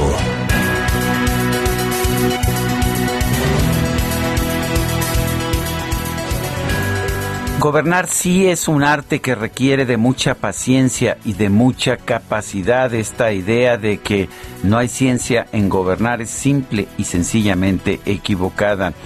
De hecho, una de las razones por la que estamos viendo un gobierno de buenas intenciones y malos resultados es por la insistencia del presidente Andrés Manuel López Obrador de elegir a personas que no tienen conocimiento de sus campos de acción y, dejarlos en puestos públicos simple y sencillamente porque les son leales, porque no se atreven a contradecirlo. Por esto hemos visto muchos desastres que eran absolutamente prevenibles. Vimos, por ejemplo, la carencia, la falta de gasolinas en, el principio de este gobierno con el cierre de los oleoductos, simple y sencillamente porque nadie pareció darse cuenta de las consecuencias que tendría esta acción. Lo mismo vimos con la cancelación de las compras consolidadas de medicamentos por parte del IMSS. Hasta la fecha estamos pagando las consecuencias con una escasez muy importante de medicamentos. Pero bueno, es que estamos viendo que el presidente presidente escoge a quienes han sido miembros de su ayudantía para tener cargos importantes cuando claramente no tienen la capacidad. Lo vemos también seleccionar a aquellos gobernadores que le han sido leales o que no le han generado problemas para cargos que deberían tener pues una especialización mayor como ser embajador de México ante algún país extranjero. Me parece que el presidente de la República debe entender que tener a personas que no están capacitadas para cumplir cargos oficiales es también una forma de corrupción. Él prometió acabar con la corrupción barriendo las escaleras de arriba para abajo. Bueno, pues una de las formas de combatir la corrupción es elegir a personas realmente capacitadas, personas además que puedan decir que no cuando el presidente se equivoca en los cargos importantes de política pública. Yo soy Sergio Sarmiento y lo invito a reflexionar.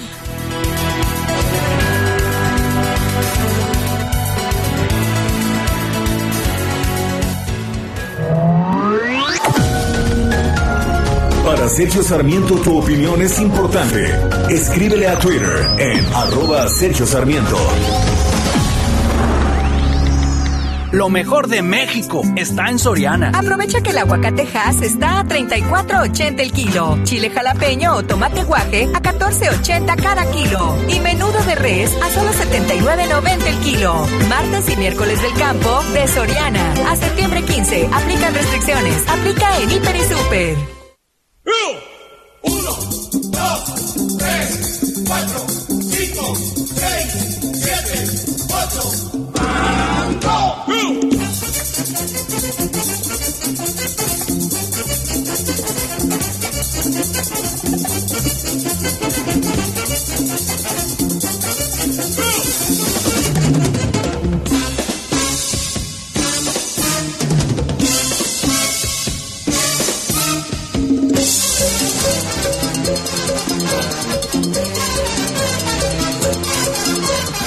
Pues el mambo número 8 y nos echamos también el 5 si quieres o pues los que sean, ¿no te parece, Guadalupe? El de Patricia también. El de Patricia, claro que sí, ya nos echamos el de Guadalupe, o sea que el de Patricia no creo que sea tan difícil. El de Lupita más bien nos echamos.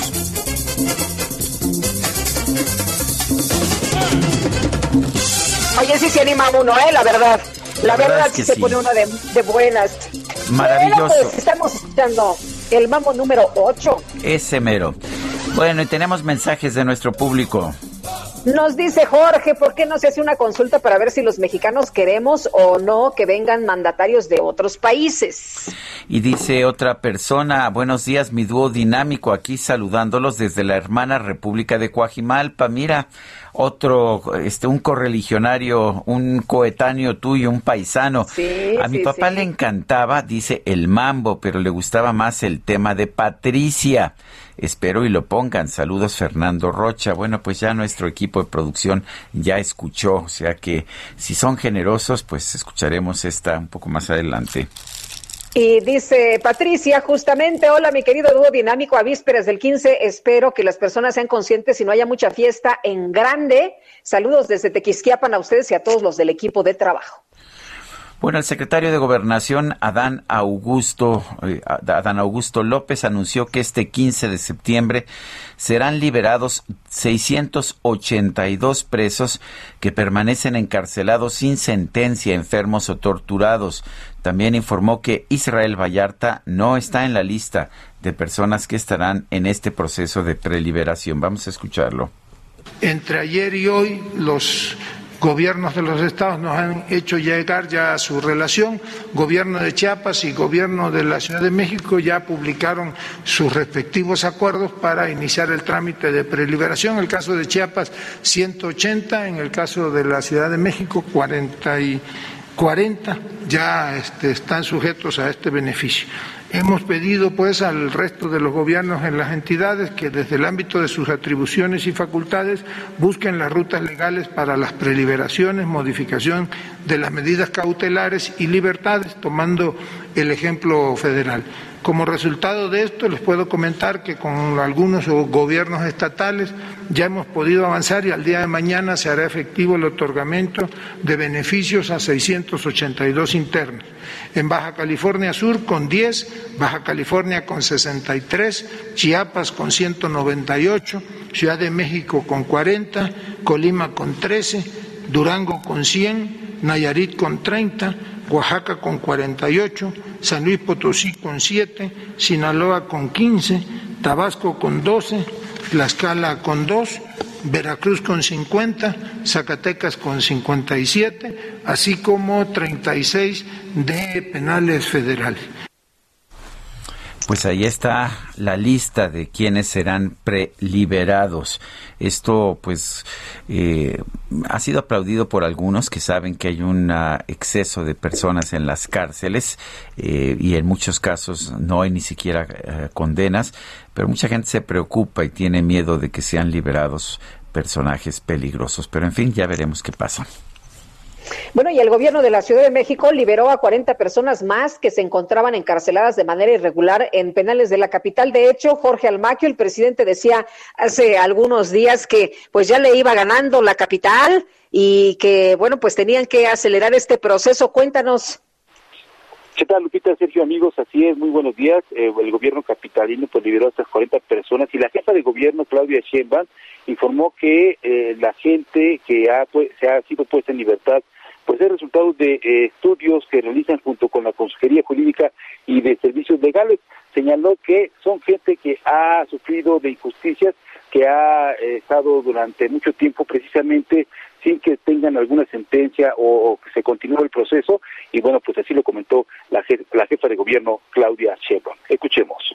Es muy importante que la ciudadanía sepa a quién estamos liberando. Estamos liberando a personas que injustamente siguen en la cárcel. Por ejemplo, personas que tienen mucho tiempo sin una sentencia. Personas que están muy enfermas y que desean pasar el último tiempo con su familia. Personas que tienen más de 70 años que ya tuvieron mucho tiempo en prisión, que han estado presos. O personas inclusive que fueron torturadas en algún momento, que está totalmente fuera de derecho el que estén encarcelados a todos ellos los estamos liberando porque es injusto que se encuentren en la cárcel. Shane Pardo reiteró que a todos ellos los están liberando porque por esta injusticia que están viviendo o que han vivido durante muchos años. Además, además de que ni siquiera se les acusa de delitos de alto impacto y han estado pues presas ah, y pagando esta situación sin ninguna sentencia. Recordó el caso de una mujer indígena que se liberó hace poco, hace algunas semanas, y que tuvo un juicio injusto después de que fue torturada con bolsas en la cabeza en el año 2011. La jefa de gobierno destacó que gracias a la intervención del presidente Andrés Manuel López Obrador, ya que el gobierno capitalino estuvo de acuerdo, logró lograr salir esta persona a libertad hace unas semanas. Expresó que continuarán las liberaciones de presos con el estudio de los casos y el trabajo coordinado entre el Tribunal Superior de Justicia, la Fiscalía General Capitalina y también la participación la, de la Consejería Jurídica que, bueno, pues ha, dicho se está llevando a cabo este análisis, esta revisión de los casos de gente que ha estado en la cárcel de manera injusta. Sergio Lupita, amigos, el reporte que les tengo. Jorge, muchas gracias. Buenos días. Buen día, hasta luego. Vamos a continuar analizando el tema de estas preliberaciones con Marco Antonio Chávez, doctor en Derecho. Marco Antonio Chávez, buenos días, gracias por tomar nuestra llamada. Marco Antonio, cuéntanos, ¿cómo ves estas preliberaciones? Hay gente que tiene miedo. ¿Tú crees que hay razones para tener miedo? Sergio Lupita, buenos días. Yo creo principalmente que este decreto que alguna vez habíamos comentado cuando estaba en elaboración, pues más que nada se trata de de una cuestión meramente populista, porque como vemos los números son números muy pequeños en comparación a la población penitenciaria que aproximadamente alcanza a nivel nacional 250 mil. Entonces, estábamos hablando de un número muy pequeño y lo que la población pudiera tener miedo en general, la percepción social, sería la liberación de personas que estén purgando eh, penas por delitos graves. Sin embargo, creo que ahí no va a haber ningún tipo de afectación porque los delitos considerados como graves por la ley, los cuales hoy pudieran ser de prisión preventiva oficiosa, no entran de ninguna manera dentro de este catálogo o dentro de estas modalidades que explica el decreto, que serían personas mayores de 70 años, mayores de 65 años con enfermedades crónico-degenerativas, personas que estén en un proceso de 10 años o más sin sentencia, lo cual es realmente un número muy pequeño y finalmente, y me quiero referir a este punto en lo particular, personas que dicen haber sido torturadas. Aquí quiero comentar que cuando alguien se dice haber sido torturado, no basta nada más su dicho, se tiene que implementar de acuerdo al protocolo de Estambul y a una ley federal para prevenir y sancionar la tortura, eh, una serie de pruebas interdisciplinarias como son criminalísticas, médicas, psicológicas, para determinar si una persona de verdad sufrió esta afectación que señala relativo a la tortura, Sergio Eh, Marco, eh, decías que esto es una medida, pues, más bien populista. Eh, ¿Qué es lo que se tendría que estar haciendo para que, pues, tuviéramos un mayor número de personas liberadas? Hace un momento nuestro compañero Jorge Almaquio hablaba que el gobierno de la Ciudad de México había liberado a 40 personas más que se encontraban encarceladas de manera irregular. tú hablabas de 250 mil por lo menos, ¿no?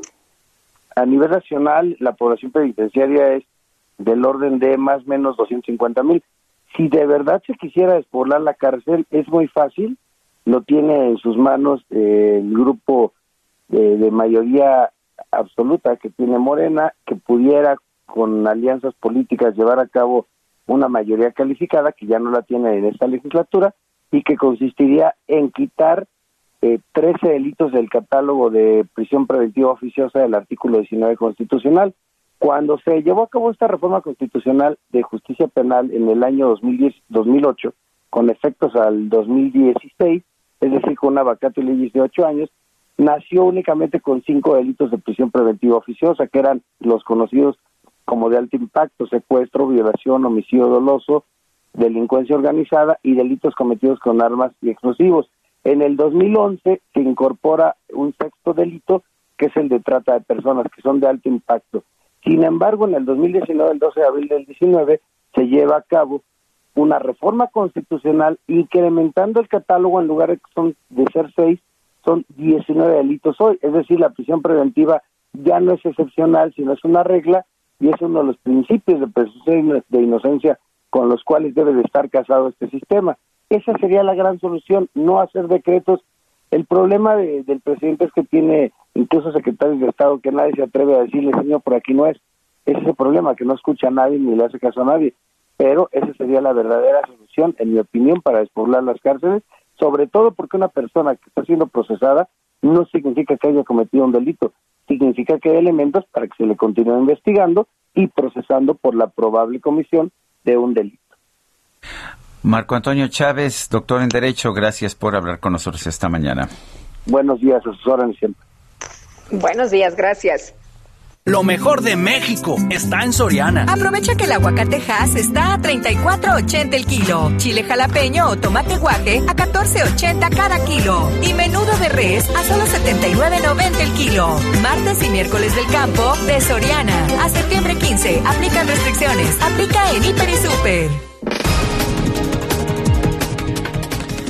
Esta mañana el presidente López Obrador denunció que a sus opositores les molestó su propuesta de que el actual gobernador de Sinaloa, Quirino Ordaz, sea el próximo embajador de México en España.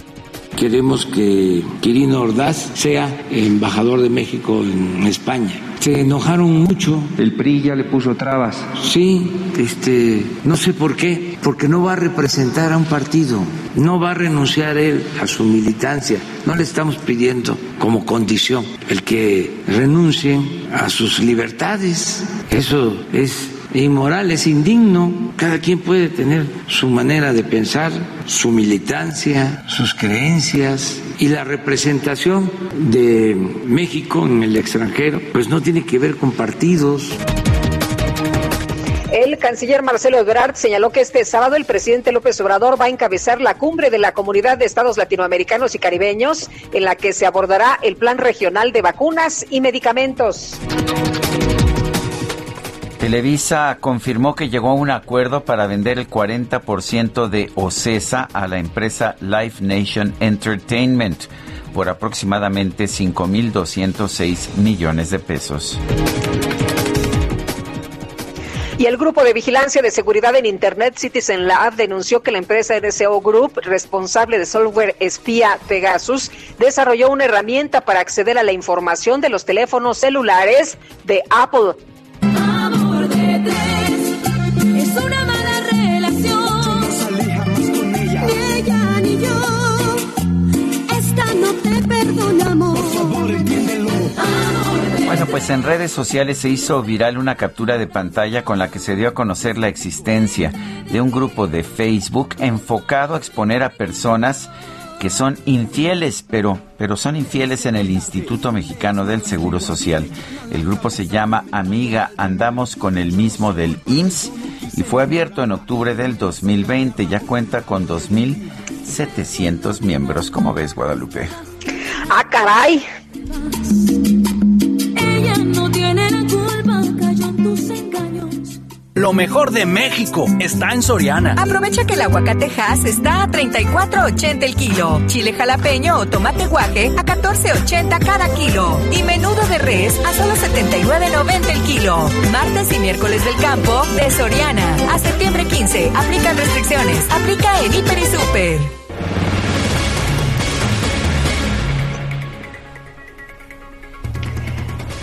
Bueno, y seguimos con la información. Y bueno, hoy comienza en Coahuila la aplicación de vacunas contra COVID-19 a menores de edad de entre 12 y 17 años. Y Alejandro Montenegro, cuéntanos, buenos días. Muy buenos días, Lupita. Sergio, le saludo con gusto desde Coahuila, donde, como bien comentas, bueno, pues ya comenzó esta mañana la aplicación de alrededor de mil dosis de la vacuna de la farmacéutica Pfizer a menores de entre los 12 y los 17 años, después de que tanto el gobierno estatal y el municipal de Piedras Negras, Coahuila, bueno, pues hicieran ahí algunas gestiones con autoridades de Texas para conseguir estas dosis. Ya comenzó la aplicación, los menores están siendo llevados en un autobús al puente internacional eh, que se ubica en el municipio de Piedras Negras, que es frontera con eh, la ciudad de Eagle Pass, Texas, y bueno, pues ya están empezando a vacunar a estos menores. En eh, Piedras Negras se tiene un censo de más o menos 19 mil menores de entre los 2 y los 17 años.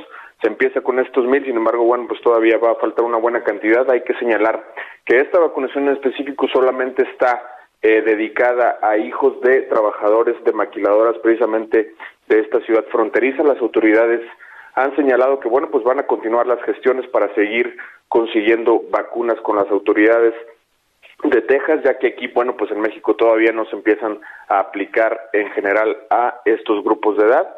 Y bueno, pues el gobernador señalaba que es un avance importante para la vacunación e incluso estima que ya para finales de este año, pues la mayoría de la población coahuilense pues podría estar ya vacunada contra el COVID-19, Lupita. Muy bien, pues Alejandro, muchas gracias por el reporte. Buenos días. Muy buenos días. En el Estado de México, las autoridades sanitarias han cerrado 20 escuelas por contagios de COVID-19. Gerardo García, cuéntanos. Muy buenos días, Lupita Sergio auditorio. A dos semanas del retorno voluntario a las aulas en el Estado de México, las autoridades educativas reconocieron que han crecido el número de casos positivos de COVID, entre ellos tres maestros que requirieron hospitalización y que ha obligado al cierre también de 20 planteles por cuarentena. Hasta la semana pasada el reporte de casos COVID eran de 179, de los cuales 84 se trataba de alumnos. En entrevista el secretario de Educación Estatal Gerardo Monroy Serrano reconoció que han crecido los enfermos en los 15 días de retorno a clases, pero no ha sido exponencial o que preocupe a las autoridades. También informó que tres profesores han requerido hospitalización al presentar alguna comor comorbilidad. El resto eh, está en aislamiento de eh, esto, el resto de los casos están en aislamiento domiciliario y las autoridades les dan el seguimiento. El funcionario mexicano se recordó que de los 4.5 millones de alumnos que deben de eh, regresar a las aulas, 2.3 millones lo hicieron de manera voluntaria. Gerardo García, muchísimas gracias. Buen día. Y tenemos información, regresamos a la zona sur de la Ciudad de México. ¿Qué más hay, Gerardo Galicia? Buen día otra vez. Pita, Sergio, excelente mañana. Ya hablábamos de la saturación del periférico. Son, eh, es la gran cantidad de vehículos eh, que va rumbo a la zona poniente de la capital, la que solo permite un avance o una circulación máxima de 25 kilómetros por hora. Así que hay que salir con muchos minutos de anticipación si van a utilizar el periférico para poder dejar atrás la zona de Tlalpan hacia el óvalo de San Jerónimo. No cabe un solo alfiler, los mayores conflictos viales los van a encontrar en carriles laterales, eh, llegando a insurgentes, también a la altura de la carretera panorámica Picacho-Jusco. El de sentido opuesto lo que vamos a apreciar está avanzando bastante, bastante bien. Si están dejando atrás la zona de el óvalo del San Jerónimo, la Picacho-Jusco y se dirigen hacia Tlalpan, pueden utilizar el periférico a su máxima velocidad, 80 kilómetros por hora. Y por lo pronto, el reporte. Gracias, Gerardo. Hasta luego. Buenos días. Bueno, pues son las ocho, las ocho de la mañana con cincuenta y dos minutos, ocho con cincuenta y dos. Eh, según, uh, según los historiadores, la charrería tuvo sus orígenes en el centro de México, específicamente en el estado de Hidalgo, donde los caciques otomíes Nicolás Montañez, Fernando de Tapia y el instructor Fray Pedro Barrientos contribuyeron mucho a que se consolidara esta actividad de charrería. Por ese tiempo, eh, allá de hecho en, ah, eh, pues en la colonia, eh, el santo varón Sebastián de Aparicio adquirió la hacienda de Careaga entre Azcapotzalco y Tlalnepantla en el Estado de México. Ahí se dedicó a la agricultura y a la ganadería. Enseñó a los indígenas que no mostraban eh, pues interés en la agricultura una nueva actividad, la doma de bovinos y más tarde la de caballos, a pesar de que estaba prohibido hacerlo en México ya que su uso estaba reservado solamente a los conquistadores. Así nació esta actividad, la charrería, en las haciendas de los estados de Hidalgo, cuna de la charrería. Puebla y el Estado de México eh, también empezaron a tener estas actividades y más tarde la actividad se extendió por toda la Nueva España y floreció en el virreinato de Nueva Galicia, sí, allá en el poniente de nuestro país, donde actualmente se encuentra el estado de Jalisco, también en los estados circunvecinos. La charrería creció paulatinamente al generalizarse el uso de caballos entre los habitantes de nuestro país. Los hacendados y sus servidores de confianza hacían gala de su pericia y destreza en el manejo de los animales. Y bueno, pues podían realizar valiosas maniobras, útiles maniobras con arrojo, con valentía y pericia. Según se registra en la Federación Mexicana de la Charrería, en 1880 surgió la charrería profesional. Entonces apareció el famoso charro ponciano cuyas hazañas se inmortalizaron en corridas y canciones. El charro ponciano era originario de la hacienda de Atenco en el estado de Hidalgo. Son las 8.54, vamos a una pausa y regresamos.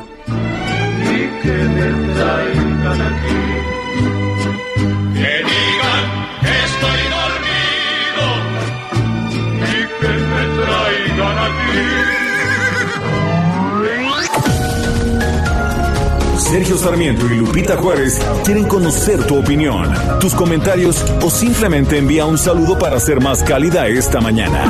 Envía tus mensajes al WhatsApp 5520 109647. Heraldo Radio, la HCL se comparte, se ve y ahora también se escucha. Continuamos con Sergio Sarmiento y Lupita Juárez por El Heraldo Radio.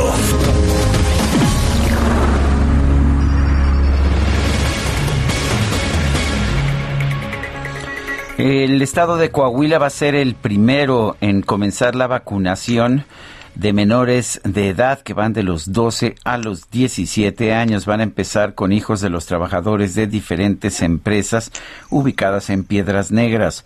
Roberto Bernal es secretario de Salud de Coahuila. Señor secretario, buenos días. Gracias por tomar nuestra llamada. Hay gente que dice, incluso el propio presidente de la República, que no es necesario vacunar a los menores y que cuando pues eh, se determina que científicamente sí es necesario, entonces el gobierno federal lo haría. ¿Por qué han decidido ustedes adelantarse? bueno, las instancias más importantes médicas y gubernamentales del mundo lo han autorizado, incluyendo el Consejo Médico Consultivo de COFEPRIS Nacional. La CDC, la FDA lo están haciendo, y más ahorita que empezamos el regreso a clases presencial. Aquí eh, cobra importancia porque eh, ya se vacunaron grupos mayores de 18 años, se ha hecho mucho hincapié, el gobierno federal lo, ha estado dando esa disposición y, bueno, nos faltaba nos faltaba el, grupo de menos de 17 años. Y ya, ya estamos en esto, ha sido un trabajo conjunto entre el municipio, el Estado y los empresarios. Eh, se solicitaron las vacunas a Estados Unidos, las autoridades de Texas, del condado de, de Maverick, el juez las autorizó, y el primer día de esta hora ya llevamos alrededor de 300 vacunados, van a ser cerca de mil jóvenes vacunados. Este es un proceso desde hace 15 días, tenemos el consentimiento informado tenemos la autorización de los padres, viene el padre, un tutor con, con los hijos, y los recibimos en la garita mexicana, tenemos, tenemos carpas, tenemos eh, refrigerio, tenemos sillas, tenemos ambulancia, médicos. Una vez que están aquí, se revise de acuerdo a los protocolos americanos que, que no haya metales y todos se suben a otro, otro grupo de camiones que están dando en círculos vueltas de la garita mexicana a la garita estadounidense. Se vacunan la garita estadounidense y regresan con nosotros. Los observamos durante 15, 20 minutos y ya los damos de alta. Esperemos que este proceso continúe con más. Y esta es nuestra, nuestra solicitud. Eh, señor secretario, ¿cómo, ¿cómo surgió esta cooperación? Y las eh, eh, vacunas son de Pfizer, ¿verdad? Son Pfizer que Las se vacunas- aplican en los Estados Unidos. Las vacunas son de Pfizer. Este, como les comento, nosotros somos muy respetuosos de las políticas federales. Simplemente creo que es cuestión de disponibilidad. Nosotros conseguimos las vacunas y bueno, pues lo estamos aplicando. Estoy seguro que en cuanto la federación las consiga, pues las va a aplicar. Ahora se van a aplicar, no- nos decía usted, hay, hay un protocolo para aplicarlos, van a la garita y ahí se les va a aplicar del lado de, de- del lado Del mexicano. lado, de, no, nosotros recibimos en el lado mexicano, los trasladamos al lado americano, ahí la Guardia Nacional Americana las vacuna, las vacuna. O sea, en realidad son vacunas eh, pues que se están distribuyendo allá en los Estados Unidos por parte de las autoridades estadounidenses. Exactamente. Sin ningún costo. Para nadie. Y, y don, y don Roberto nos decía que alrededor tienen programados mil personas que se van a vacunar, mil niños. El día de ahora son mil, de, de 12 a 17 años.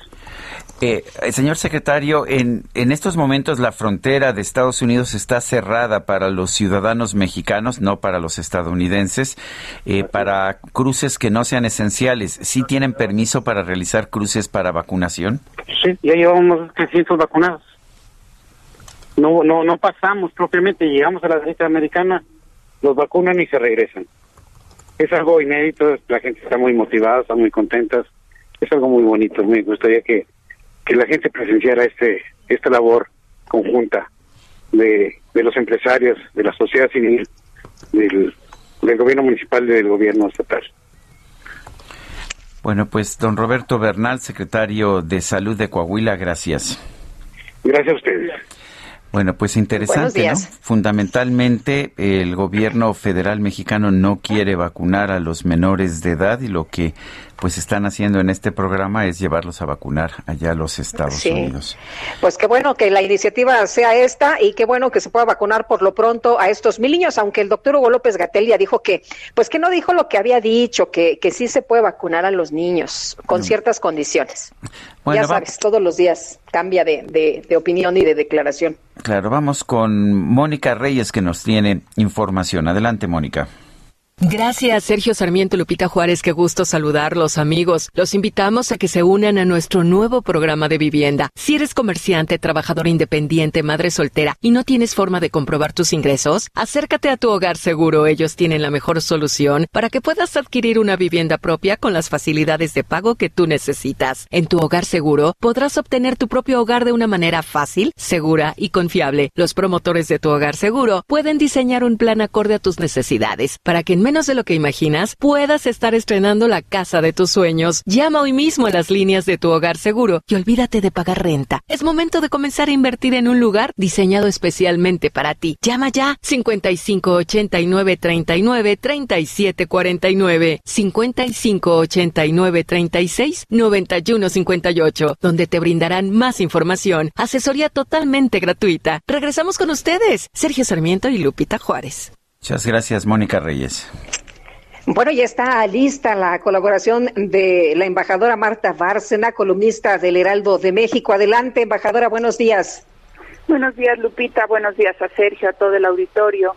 Mira, muy interesante lo que está sucediendo en la frontera porque eh, mi experiencia como ex embajadora de México en Estados Unidos es que la frontera tiene una dinámica propia y, y son realmente la línea divisoria está ahí, pero son comunidades unidas y son comunidades que siempre están preocupadas una por las otras y ya llevamos demasiado tiempo con la frontera cerrada para actividades no esenciales y oír estos ejemplos de cooperación, eh, pues siempre es un aliciente y yo creo que se deberían de multiplicar para que estas restricciones de cruce en la frontera eh, puedan ya terminar en el corto plazo. Y todas estas restricciones pues tienen que ver con, con la pandemia que hemos sufrido y, y, y a las ausencias por esa pandemia le dedico mi artículo de hoy martes y que quisiera compartir con todos porque eh, creo que todos los mexicanos hemos perdido cuando menos a un amigo, a un familiar que nos era entrañable y que nos marcó en la vida. Y, y quisiera rendirle homenaje a unas de esas personas que se nos han ido para recordarlo siempre. En primer lugar, a la pianista y compositora Coral Mesina Canet, que apenas falleció la semana pasada de COVID. Era una mujer excepcional, apasionada por la vida, muy intensa, tan intensa que te agotaba muchas veces, siempre vestida a la usanza de Frida Kahlo, a la que conoció de niña y con la que de alguna manera creció, puesto que sus abuelos vivían enfrente de Frida y ella al quedar huérfana Frida la, la arropó mucho. Esta coral dedique, realmente era apasionada de la música, de la música de Bach, era apasionada de las artesanías. Mira, gracias a ella es que yo pude gozar y disfrutar de tantos huipiles extraordinarios que lucí por el mundo, que ella tuvo la generosidad de prestarme o de regalarme alguno de ellos. Creo que la vamos a extrañar muchísimo toda la gente a la que ella hizo tanto bien. Eh, Rafael Canet, que fue presidente de Docs Unlimited, le gustaba la cacería, le gustaban, eh, conocía la Ciudad de México perfectamente bien, conocía toda la industria textil, esa industria textil mexicana que ha venido a menos justamente a raíz de los acuerdos de libre comercio y que siempre era una persona que gozó la vida. Al padre Saúl eh, Cuautle Quechol, el padre rector de la Universidad Iberoamericana, que falleció muy joven eh, de un infarto masivo a los 55 años, un hombre comprometido con la educación, con los valores jesuitas que, que nos han educado a tantos en México, los jesuitas, y, y dos diplomáticos con los que siempre me identifiqué, porque tenían también una vena académica, les gustaba escribir, estudiar, enseñar en las universidades. Walter Astier, especialista en relaciones bilaterales México-Estados Unidos.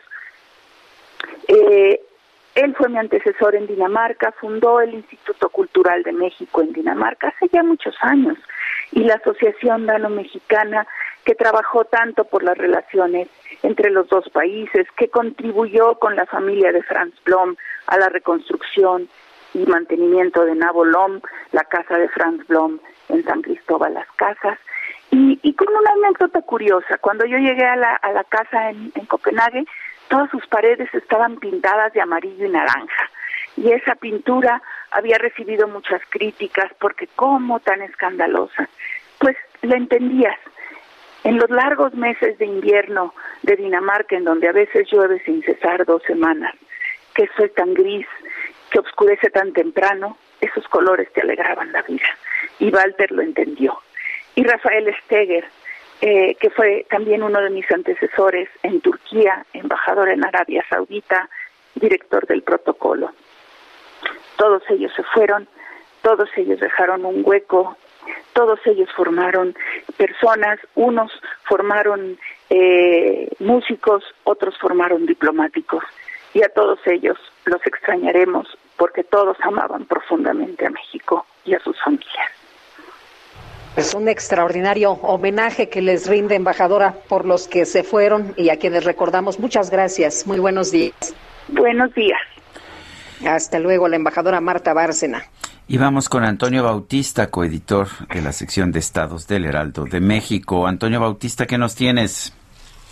Sergio Lupita, buenos días. Bueno, a la par de la pandemia hay un flagelo en el país que no ha cesado y que mantiene índices altos. Se trata de la desaparición de menores de 0 a 17 años. Tan solo de enero a agosto de este año se tiene el reporte de 1.114 personas desaparecidas o no localizadas que son niñas, niños y adolescentes, lo que representa 19.5% más que en el mismo periodo de 2020 cuando se registraron 932 casos.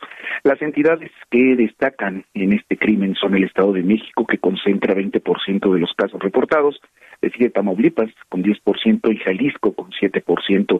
De acuerdo con la Red por los Derechos de la Infancia en México, en estas cuatro entidades se concentran cuatro de cada diez casos que se conocen.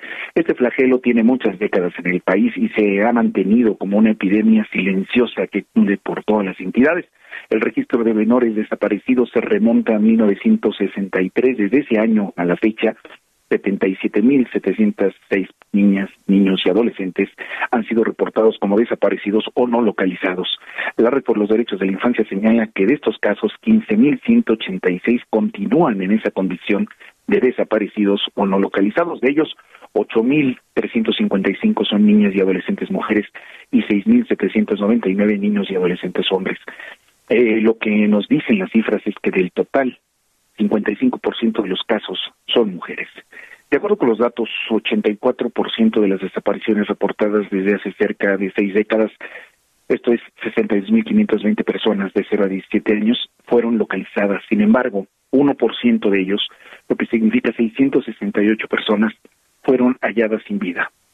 La desaparición es eh, un crimen que lesiona no solo la vida de la víctima y su familia, sino a toda la comunidad donde ocurre porque representa la anulación de todos los derechos de una persona. La organización ha advertido que en promedio 12 niñas, niños y adolescentes han sido reportados como desaparecidos cada día tan solo en 2021. La pandemia hizo escalar las problemáticas que ya padecían los menores. Por ejemplo, 60% de los 5 millones de estudiantes que perdió el país en este periodo es de menores de edad. Los diagnósticos eh, indican que los menores siguen atrapados en un contexto de violencia en el exterior y en el interior de sus propios hogares, por lo que eh, las organizaciones de la sociedad civil están llamando a los gobiernos federales y estatales a cumplir con su obligación, prevenir y enfrentar en este caso la desaparición de menores, Sergio Lupita. Antonio, gracias por este reporte. Muchas gracias, buenos días. Buenos días. Y quien estuvo tuiteando este fin de semana, Agustín Antonetti, sobre lo ocurrido por allá en Argentina y el gusto enorme que le daba el resultado. Este domingo en Argentina se realizaron las elecciones primarias abiertas, simultáneas y obligatorias previas a los comicios legislativos del próximo 14 de noviembre. Agustín Antonetti, activista por los derechos humanos, especialista en geopolítica. Te saludamos con mucho gusto esta mañana. ¿Cómo estás? Buenos días. Hola, ¿qué tal? Muy buenos días. Eh. Muchas gracias por invitarme. A ver, ¿qué tan fuerte es la derrota del partido peronista y qué significa para Argentina? Bueno, realmente fue algo que, nadie lo esperaba, ¿no? Ni siquiera nosotros esperábamos una derrota tan contundente. Eh, lo que pasó el domingo, la verdad que nos impactó a todos. Han perdido en 18 distritos de los 24 que hay en Argentina, han perdido en 18. Han perdido en, en lugares donde eran bastiones contundentes del peronismo históricos, ¿no? Que nadie lo esperaba, como es la provincia de Buenos Aires, algunas zonas del norte, algunas ciudades principales que ellos tienen hace años. Y fíjate que han perdido, si todo se da bien con estos resultados, se repiten en noviembre, han perdido el quórum propio en el Senado. Esto no pasó hace más de 38 años.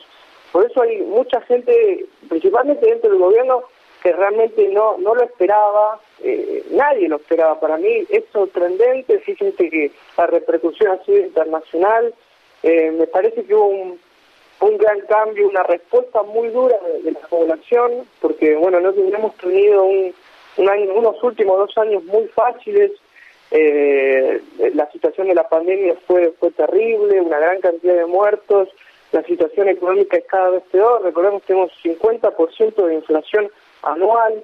Tenemos muchos temas de inseguridad que realmente cada vez preocupan. Eh, el tema de la pobreza, la mitad de los argentinos son pobres, en algunos sectores han llegado, la pobreza infantil llega al 70%, y la verdad que este es un resultado impactante que inclina la balanza para el otro lado, sí, porque es un resultado que nadie esperaba y el peronismo empieza a, desmoronarse si esto sigue así y, y es algo histórico para Argentina. Eh, escuchábamos que el presidente Alberto Fernández decía que iban a empezar a escuchar las demandas de la gente. ¿No se escuchó a la gente, no se está escuchando a la gente y por eso los resultados? Bueno, sin duda, hace hace mucho tiempo que la, la, sociedad argentina se viene manifestando, no solamente en las calles, hubo muchas protestas, sí, pero han habido muchos escándalos en los últimos meses. Por ejemplo, el principal, yo creo que, y esto se comentaba también dentro del gobierno, que fue uno de los factores determinantes. Eh, acá en Argentina tuvimos una de las de las cuarentenas más largas del mundo, ¿no? Y, hace pocos, hace dos, tres semanas antes de las elecciones, acá hubo un escándalo gigantesco donde se filtraron fotos del presidente celebrando un cumpleaños dentro de, la casa de, de, la casa de Olivos donde vive el presidente en un momento donde estaba la cuarentena estricta donde nadie salía en la calle bueno videos donde ellos estaban celebrando se filtraron muchas imágenes y, documentos de las entradas secretas que había en la casa donde el, presidente se juntaba con modelos hasta largas horas de la noche eso realmente despertó mucho la bronca en la sociedad argentina eh, no, se han solucionado ningún tipo de problemas. Todo ha empeorado, ha empeorado la, el tema de la seguridad, los temas económicos, el tema de, de la educación, ¿no? También eh, somos uno de los países con más tiempo que tuvo las escuelas cerradas, eh, las universidades hoy siguen cerradas. Eh, ahora están hablando, como bien decía, el presidente dijo que iba a escuchar a la sociedad. Llega dos años tarde a escuchar a la gente, eso está claro, pero no creo que las medidas sean sean adecuadas, incluso lo que muchos temen ahora, por lo menos de su lado, es que, a ver, el kirchnerismo cuando pierde las elecciones no es que pone un freno, pisa el acelerador. Y el problema ahora es que realmente se puedan llegar a radicalizar con las medidas que vayan a tomar y eso podría ser peligroso para todos. Pues muy bien, Agustín Antonetti, gracias por ayudarnos a entender la situación allá en Argentina, donde el partido en el poder, el partido peronista, ha sufrido una derrota muy importante. Gracias. Muchas gracias a ustedes. Bueno, y uh, en otros uh, en otros temas, eh, déjeme usted uh, señalar que la situación en materia de derechos humanos allá en Nicaragua eh, se vuelve cada vez peor. La alta comisionada de las Naciones Unidas para los Derechos Humanos, Michelle Bachelet, advirtió ayer que la violación de las garantías fundamentales en Nicaragua se ha agudizado de manera alarmante y que más de 120 opositores están encarcelados cuando faltan menos de dos meses para las próximas elecciones generales. En un discurso ante la cuadragésima quinta sesión del Consejo de Derechos Humanos de la ONU en Ginebra, Bachelet dijo que el deterioro de la situación en Nicaragua, desde que estalló la crisis social de 2018, va a afectar el derecho ciudadano de elegir en los comicios del 7 de noviembre. El presidente Daniel Ortega está buscando su tercera reelección consecutiva pero ha metido en la cárcel pues a virtualmente todos sus opositores importantes y está tratando también de encarcelar a Sergio Ramírez, el notable escritor nicaragüense ganador del premio Cervantes, que en algún momento fue aliado de Daniel Ortega y vicepresidente en su primer gobierno. Desde hace tres años, dice Michelle Bachelet, este Consejo de Derechos Humanos ha analizado con profundidad la crisis de los derechos humanos en Nicaragua. No solamente no presenta avisos de ser superada, sino que se ha agudizado de manera alarmante. Bueno, oye, ¿y qué crees que ya nos llegó el libro de, de, Ramírez Tongolele no sabía bailar, este libro que narra pues los hechos allá en Nicaragua, que está sumida en esta dictadura dedicada a perseguir a todo aquel que no esté de acuerdo con el presidente. Vamos ahora con Gerardo Galicia en el sur de la ciudad. Vamos contigo de nueva cuenta, Gerardo, adelante. Lupita. Sergio, excelente mañana. Y tenemos información para nuestros amigos que van a utilizar el circuito bicentenario en su tramo Río Churubusco, una arteria que también está completamente saturada de autos y dejan entrar la zona de la Viga y se dirigen hacia la avenida de los insurgentes. El avance en algunos tramos es verdaderamente complicado, llegando a la zona de Churubusco, carriles laterales con similares condiciones, así que de preferencia habrá que salir con tiempo o si se dirigen hacia la zona de Tlalpan e insurgentes, el eje 7 sur puede funcionar como alternativa y el sentido opuesto está avanzando mucho mejor. El circuito interior sí es opción para poder llegar al oriente de la capital. Y por lo pronto, el reporte. Gracias, Gerardo. Hasta luego. Y vamos con Javier Ruiz, está en Reforma. Adelante, Javier.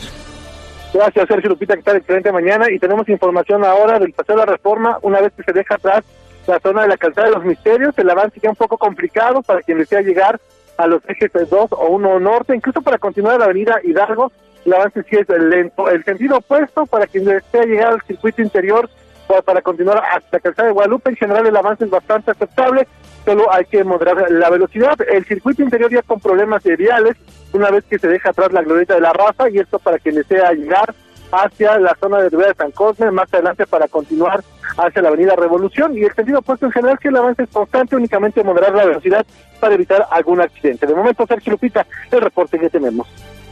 Muchas gracias, Javier. Estamos atentos, buenos días. Buenos días. Y desde el pasado 22 de agosto, el Instituto Nacional de Migración ha expulsado hacia Guatemala alrededor de seis mil migrantes que Estados Unidos envió en aviones al sur de México, según autoridades de Centroamérica. Estas expulsiones express comenzaron sin previo aviso al gobierno, al menos desde el 2 de agosto a través del Ceibo, este cruce fronterizo que no era usado para deportaciones, por los que eh, pues ya los registros eh, empezaron hasta el día 22 de estas personas, apenas 1.442 eran guatemaltecas, mientras que 3.937 eran hondureñas. Ante la situación, el Instituto Nacional de Migración ha dispuesto de 10 autobuses para enviar hasta Honduras a los migrantes de ese país que Estados Unidos expulsa bajo el título 42. Y el huracán Nicolás o Nicolás ya tocó tierra en la costa de Texas está perdiendo fuerza, eh, se está convirtiendo en una tormenta tropical, aunque sigue, sigue implicando un importante riesgo de inundaciones. Esta tormenta estaba amenazando con descargar casi 50 centímetros de agua en zonas de la costa del Golfo de México, incluida la misma región golpeada por el huracán Harvey en 2017, también en, Luis, en, en Luisiana. Bueno, también podría haber uh, inundaciones repentinas en el corazón del sur de los Estados Unidos. Nicolás tocó tierra en el este de la península de Matagorda y se encuentra, se encontraba unos 50 kilómetros al sur suroeste de Houston. Son las 9 de la mañana con 24 minutos. Guadalupe Juárez y Sergio Sarmiento estamos en el Heraldo Radio. Regresamos en un momento más.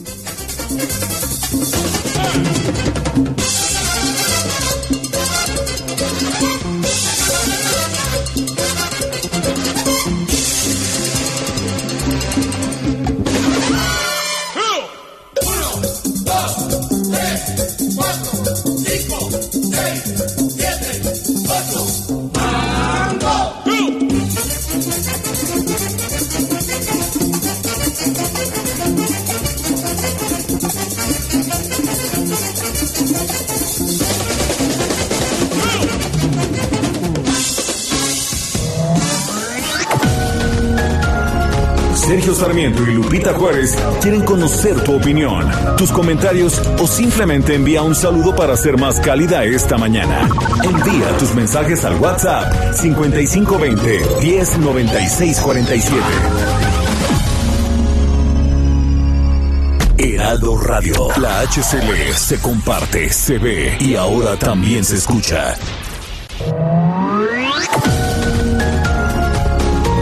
Continuamos con Sergio Sarmiento y Lupita Juárez por El Heraldo Radio.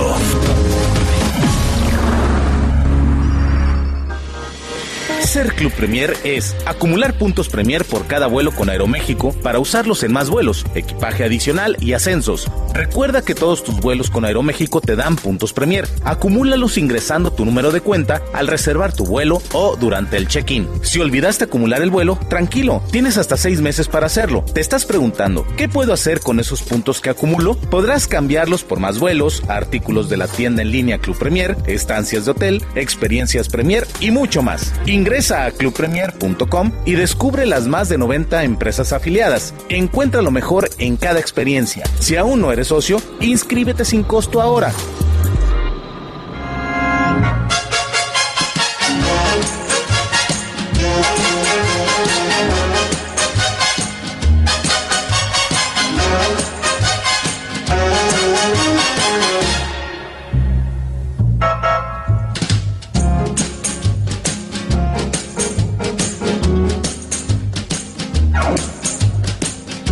este mambito ligero y sabroso que se llama Patricia. ¿Te parece bien, Guadalupe? Ahí para nuestros amigos que pedían Patricia, ahí está la complacencia de esta mañana.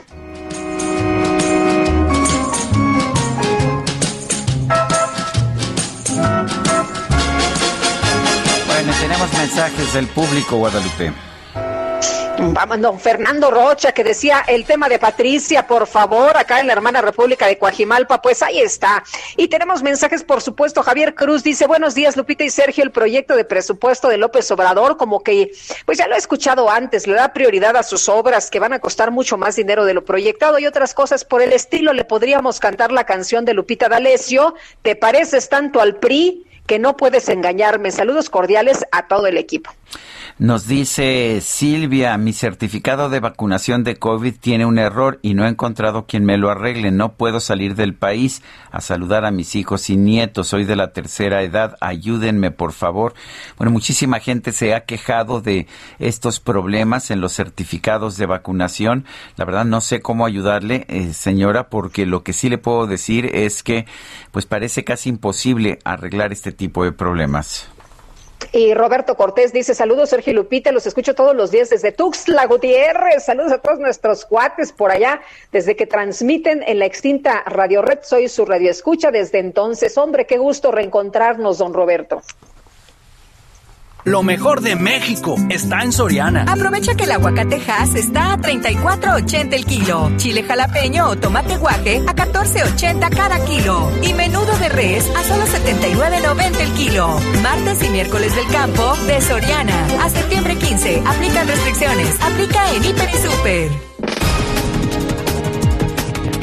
El canciller Marcelo Ebrard señaló que en el diálogo económico de alto nivel entre México y Estados Unidos se acordó la creación de un grupo de trabajo bilateral en cadenas de suministro y un acercamiento entre la COFEPRIS y las agencias regulatorias de la Unión Americana. Bueno, y por otro lado, el presidente López Obrador confirmó que su homólogo de Cuba, Miguel Díaz Canel, estará presente en el desfile militar del próximo 16 de septiembre. Y ahora, el día 16, se invitó al presidente de Cuba, el presidente Díaz Canel. Él va a estar en la ceremonia del día 16. Y el día 27 se invitó al presidente Biden. Él no puede estar y va a estar el jefe del Departamento de Estado. No podemos nosotros invitar a unos y a otros no. México tiene una relación de amistad con todos los pueblos del mundo. Autoridades de Guatemala denunciaron que del 22 de agosto a la fecha el gobierno de México ha expulsado a su territorio a más de 6.360 migrantes rechazados por Estados Unidos. Y desde España, el escritor nicaragüense Sergio Ramírez denunció que fue condenado a un exilio forzado por una dictadura enemiga de los libros. En una noche oscura de terrible tempestad, allá en Sacazonapan empezaron a gritar. Los monstruos tenebrosos Frankenstein y Blackaman comieron quesadillas de vampiro con pipián.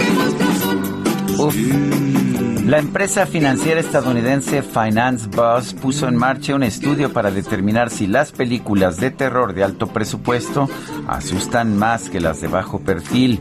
Por ello comenzó la búsqueda de voluntarios a los que les va a pagar el equivalente a 25 mil dólares para ver 13 películas de terror, mientras se les monitorea su ritmo cardíaco.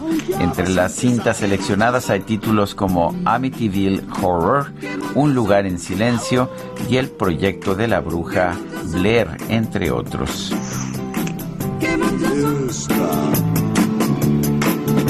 En una jaula de hule, pendiente de un dragón, se hallaba un pajarillo cantándose un buen son.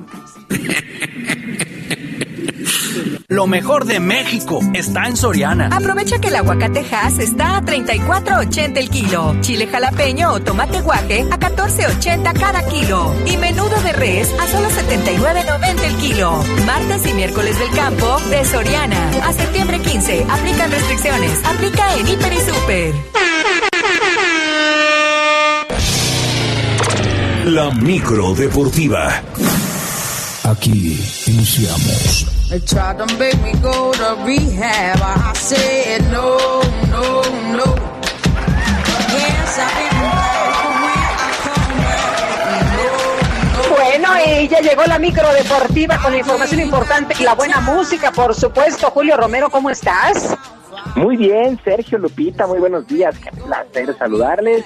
Esa risa que puso al final dije, que esa sí da miedo, esa sí da terror, pero bueno, vámonos con la información. Por cierto, feliz cumpleaños a Amy Winehouse, donde quiera que se encuentre. Bueno, lunes por la noche, el clásico lunes por la noche que puso fin a la semana 1 en el fútbol americano de la NFL. Y qué juegazo ayer allá en Las Vegas. Los Raiders en tiempo extra vencieron 33 a 27 a los Cuervos de Baltimore. Derek Carr, 435 yardas, dos pases de anotación. Sufrió una intercepción para el equipo de Raiders. Lamar Jackson limitado a 235 yardas y un solo pase de anotación. Pinta bastante bien la temporada después de lo que ha sido la semana 1 y el lunes por la noche. La verdad es que un juegazo ya en el nuevo estadio de los Raiders. Mientras tanto, también cerró la jornada 8 en el torneo Grita México. Esto en el balompié local, empate a uno entre los Diablos Rojos del Toluca que visitaron a los Tuzos del Pachuca allá en la cancha del Estadio Hidalgo. Por cierto, se le rindió homenaje a varios medallistas de los pasados Juegos Olímpicos en el Estadio Hidalgo. Así es que uno por uno, el cierre de esta jornada 8 en el torneo Grita México del fútbol mexicano y ya se fue prácticamente la mitad de la temporada. En otras cosas, el circuito de la WTA, el tenis femenil, dio a conocer que la ciudad de Guadalajara recibirá las finales del tenis femenil en este 2021. El evento estará presentando a las ocho mejores raquetas de la campaña a partir del próximo 8 de noviembre en las instalaciones del Open allá en Zapopan. Entre las jugadoras que se espera tomen parte en este evento, pues está la australiana Ashley Barty, la japonesa Naomi Osaka y la española Garbiñe Muguruza, entre otras, un evento en verdad de lujo, en verdad de lujo las finales, las finales de la WTA en territorio nacional, eh, allá justamente en Zapopan. Es una muy, muy buena noticia y se espera muy buen tenis a finales de este año.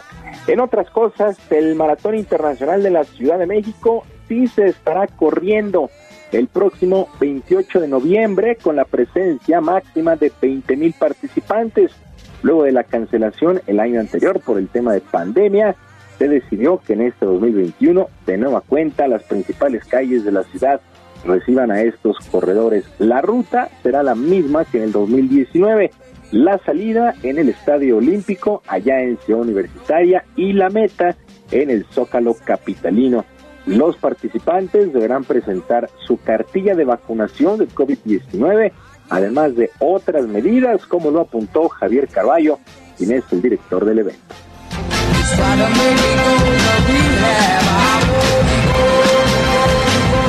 En el caso muy particular de la carrera, los corredores entrarán a los bloques de salida utilizando cubrebocas y antes de cruzar la línea de salida para arrancar con la carrera, se podrán quitar el cubrebocas, participar sin él y una vez que crucen de nuevo la línea de meta, en ese momento podrán utilizar el cubrebocas si es que lo guardaron en algún lugar o el comité organizador les entregará uno para que puedan continuar su recorrido en la zona de recuperación.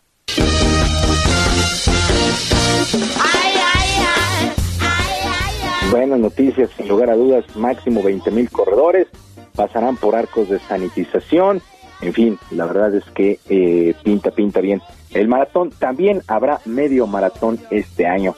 Y con ventaja de tres juegos a dos, los Leones de Yucatán visitan esta noche a los Toros de Tijuana en el sexto juego de la gran final de la Liga Mexicana de Béisbol, la famosa Serie del Rey, compromiso que es a ganar cuatro de posibles siete duelos. El equipo de Tijuana sacó dos compromisos del estadio Cuculcán de ganar esta noche. Tijuana estaría forzando a un séptimo y definitivo, eh, que sería el día de mañana. De ganar los Leones de Yucatán estarían obteniendo su quinto título en su historia. Buena serie esta de los Leones de Yucatán y los Toros de Tijuana en busca de la Copa Saquila, la Liga Mexicana de Béisbol, que esta temporada se vio recortada solamente a 66 juegos por cada una de las novenas, pues prácticamente llegando a su fin. Esperemos que sea un buen juego esta noche allá en Tijuana. Y luego de un par de años de espera, el equipo de los capitanes regresará a la actividad al ser anunciados de manera oficial como nuevos integrantes de la G-League. que sirve de desarrollo en el básquetbol de la NBA después de renunciar a la Liga Nacional de Básquetbol Profesional, la LNBP, aquí en nuestro país. Los capitanes de la Ciudad de México estarán jugando toda la temporada 21-22, 2021-2022, en calidad de visitantes. De tal manera, el gimnasio Juan de la Barrera seguirá cerrado por lo menos hasta el próximo año. A través de un comunicado, la oficina de este equipo de capitanes anunció esta inclusión a la G-League. Por fin, por fin van a tener actividad, pero desgraciadamente no estarán aquí en la capital, en el Juan de la Barrera. Toda, toda su campaña será de visitantes. Sergio Lupita, amigos del auditorio, la información deportiva este martes, que es un extraordinario día, y yo como siempre les mando un abrazo a la distancia. Muy bien, muchas gracias, mi querido Julio. Buenos días. Muy buen día para todos. Tell your Lo mejor de México está en Soriana. Aprovecha que el aguacatejas está a 34.80 el kilo. Chile jalapeño o tomate guaje a 14.80 cada kilo. Y menudo de res a solo 79.90 el kilo. Martes y miércoles del campo de Soriana. A septiembre 15. Aplican restricciones. Aplica en Hiper y Super. La Filarmónica de las Artes va a celebrar las fiestas patrias en el Teatro Ángela Peralta con dos conciertos, salsa espectacular y fiesta mexicana. Pues suena divertido, ¿no? Vamos a conversar con Enrique Abraham Vélez Godoy, director de la Orquesta Filarmónica de las Artes. Enrique Vélez Godoy, buenos días, gracias por tomar esta llamada y cuéntanos de este programa, cómo- qué es lo que vamos a escuchar en, es- en esta salsa espectacular y en esta fiesta mexicana.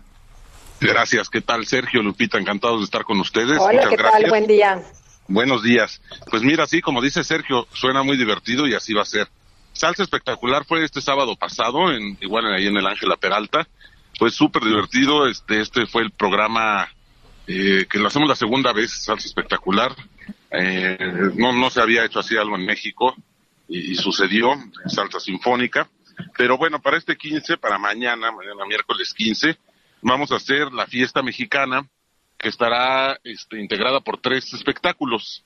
A las cinco y media vamos a empezar con un show ecuestre, un show de caballos, eh, con obviamente va a haber charros, escaramuzas a pie, sobre caballos. Cabe destacar que ningún animalito es maltratado, todos los animalitos son este, súper, súper cuidados, están muy bien tratados y son animales especiales para este tipo de espectáculos. Eh, va a ser un show muy bonito, va a durar aproximadamente 40 minutos, empieza a las cinco y media. Luego a las 7 en punto empieza Juan Gabriel Sinfónico. Vamos a hacer un homenaje, va a conmemorar a Juan Gabriel por sus 50 años de carrera artística. Y bueno, pues lamentablemente hace cinco años nos dejó y también conmemoramos esa fecha. Entonces va a ser con los mayores éxitos de Juan Gabriel, sobre todo basado en los conciertos que se hacían en, Bellas Artes. Como ustedes recordarán, pues todos eran con una orquesta sinfónica y así es como se va a desarrollar este concierto, con grandes éxitos y algunas sorpresas por ahí, como de sus duetos que, que hizo con Alejandra Guzmán, por ejemplo. El cover que hizo de Credence también va a estar por ahí, es otra gran sorpresa. Y en punto de las 8 de la noche va a arrancar Esto es México en su volumen 2, en donde vamos a conmemorar además de los 80 años del guapango de José Pablo Moncayo, que fue estrenada este, por Carlos Chávez, precisamente hace 80 años en el Palacio de Bellas Artes. Entonces conmemoramos en Esto es México volumen 2 al guapango de José Pablo Moncayo y otras canciones mexicanas que vamos, bueno, hasta Joan Sebastián y el Buki, también vamos a tener por ahí una sorpresa para todas las personas que asistan mañana al Teatro Ángela Peralta, que se encuentra en el Parque Lincoln, precisamente en la Alcaldía Miguel Hidalgo, en el corazón de Polanco, se encuentra este gran teatro que es al aire libre.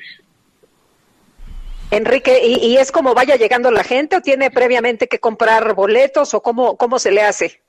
Así es, mira Lupita, los, los boletos que quedan todavía son pocos ya realmente, los pueden adquirir en nuestra página web filarmónicadelasartes.com, ahí pueden encontrar sus entradas para estos espectáculos y también en taquilla por protocolo tenemos que dejar algunas entradas para las personas que, que acudan, va a estar abierta desde la una de la tarde la taquilla. Eh, cabe mencionar que cumplimos con todos los protocolos sanitarios y estos eventos están supervisados por autoridades de la alcaldía Miguel Hidalgo directamente. Ya sabes, toma de temperatura, correcto uso de cubrebocas, gel, lavado de manos. comentamos el buen, buen uso del cubrebocas. Y bueno, también el teatro es un espacio muy grande, le caben alrededor de 3.000 personas, pero nosotros estamos mucho más abajo del 30% para que realmente el público se sienta cómodo, haya distancia y se cumplan todos los protocolos. Pues Enrique Abraham Vélez Godoy, director de la Orquesta Filarmónica de las Artes, gracias por conversar con nosotros. Gracias, Sergio. Los esperamos mañana a partir de las cinco y media en el Ángela Peralta. Muy bien. Bueno, y por otra parte, la Comisión de Derechos Humanos del Estado de Hidalgo inició una queja de oficio contra los ayuntamientos de Ixmiquilpan, de Tlahuelilpan, de Tezontepec y Tepeji del Río por no haber implementado los protocolos correspondientes sanitarios ante las inundaciones por el desbordamiento del río Tula. El organismo informó que se investiga la vulneración de derechos humanos para salvaguardar la integridad y seguridad personal de los afectados, así como para determinar si existió suficiente protección de personas, la debida diligencia y las buenas prácticas de la administración pública. Se indaga a la responsabilidad de los responsables de comunicación social y de protección civil de estos cuatro municipios por no haber previsto los efectos que conllevarían las inundaciones en la región y que pusieron en riesgo también a la población. Y hasta el momento las autoridades estatales han documentado más de 1.300 comercios afectados en el municipio de Tula por las inundaciones recientes, por lo que su recuperación será prolongada y podría demorar varias semanas hasta existir condiciones para la reapertura de los establecimientos comerciales del municipio y de las zonas cercanas. Y bueno, nos eh, daban a conocer en nuestro equipo hace unos momentos esta información. Hoy a las 10 de la mañana, Zulma, de 12 años de edad y quien padece diabetes tipo 1, será vacunada con Pfizer contra COVID-19 allá en Banderilla, Veracruz, gracias a los amparos promovidos por sus padres. Sergio, platicamos con la mamá de Zulma, con doña Zulma, hace apenas unos días y bueno, pues ella insistía en justamente que se aplicara eh, esta vacuna contra el COVID-19 a su hija de 12 años de edad, quien por cierto ya había enviado un video al doctor Hugo López Gatel para explicarle lo importante de una vacuna ante su situación de salud. Decía esta niña, imagínate qué cosa y qué falta de corazón del, del subsecretario Hugo López Gatel, no le quito la vacuna a nadie, tengo un riesgo igual que una persona de 60. Bueno, son las nueve con cuarenta y nueve minutos. Vamos con Gerardo Galicia. ¿Qué nos tienes, Gerardo? Adelante. Excelente mañana, Lupita. Tenemos información del anillo periférico para nuestros amigos que dejan atrás el óvalo de San Jerónimo rumbo al camino a Santa Teresa. Todavía tenemos un buen desplazamiento. El periférico es buena opción si se dirigen a la zona sur de la capital. El sentido opuesto es el que notamos un poco más saturado, no hay que confiarse, hay problemas para incorporarse la Picacho Jusco, también llegando al óvalo de San, de San Jerónimo, si se van a incorporar al eje 10 sur, van a encontrarse con un largo asentamiento en carriles laterales. Por lo pronto, el reporte seguimos muy, muy pendientes. Muy bien, Gerardo, gracias. Hasta luego. Son las nueve con cincuenta. Gastrolab con el chef Israel Arechiga. Ay, ya estábamos esperando este momento para reunirnos con el chef Israel Arechiga. ¿Cómo estás? Muy buenos días. A ver, Parece, parece, que anda ocupado, ¿no? Parece que anda ocupado. Bueno, vamos a ver si podemos recuperar esta llamada. Eh, mientras tanto, rápidamente le doy a usted los resultados de los mercados. Hay una caída fuerte allá en los Estados Unidos de casi, bueno, de 200 unidades, de 200 puntos. Esto es 0.6% después de que se dio a conocer que hay una reducción en la inflación, lo cual lleva a pensar a los inversionistas que puede eh, que no que no se van a dar a cabo, no se van a llevar las alzas en las tasas de interés que se estaban previendo. Pero ya tenemos a Israel Arechiga listo en la línea telefónica. Adelante, Israel. Hola, muy buenos días, querido Sergio, Lupita, todo el auditorio. Qué gusto saludarlos.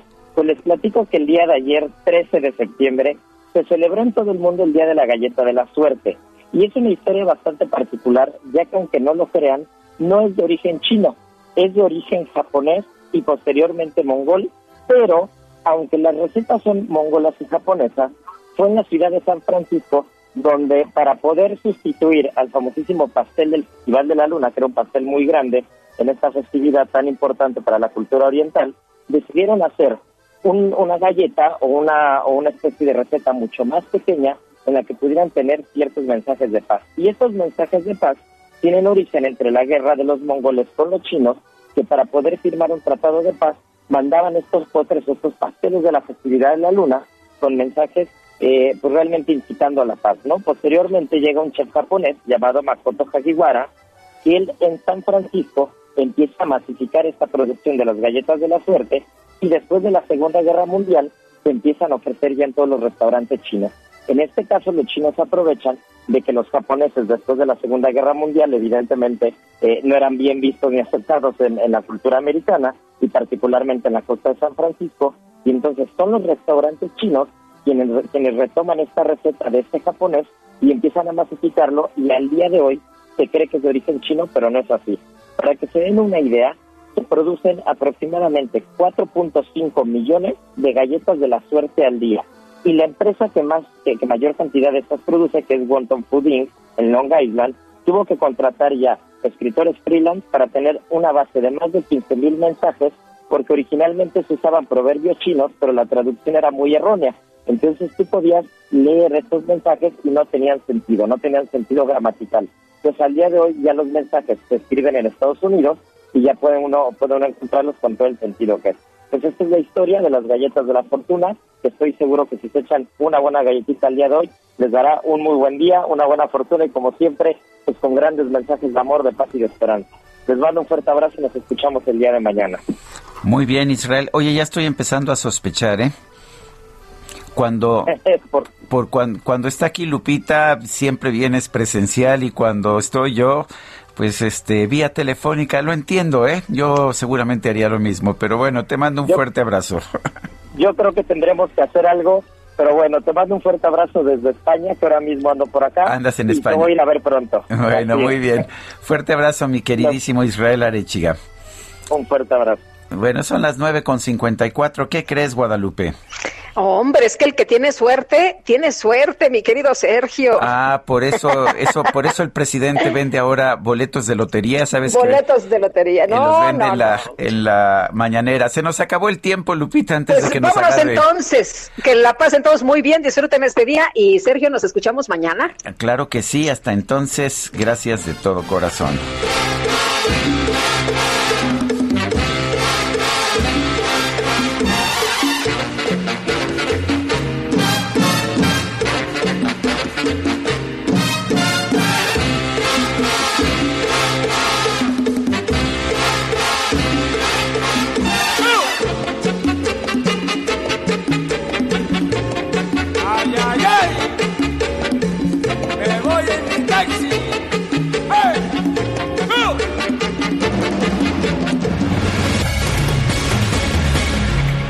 Heraldo Media Group presentó Sergio Sarmiento y Lupita Juárez por El Heraldo Radio.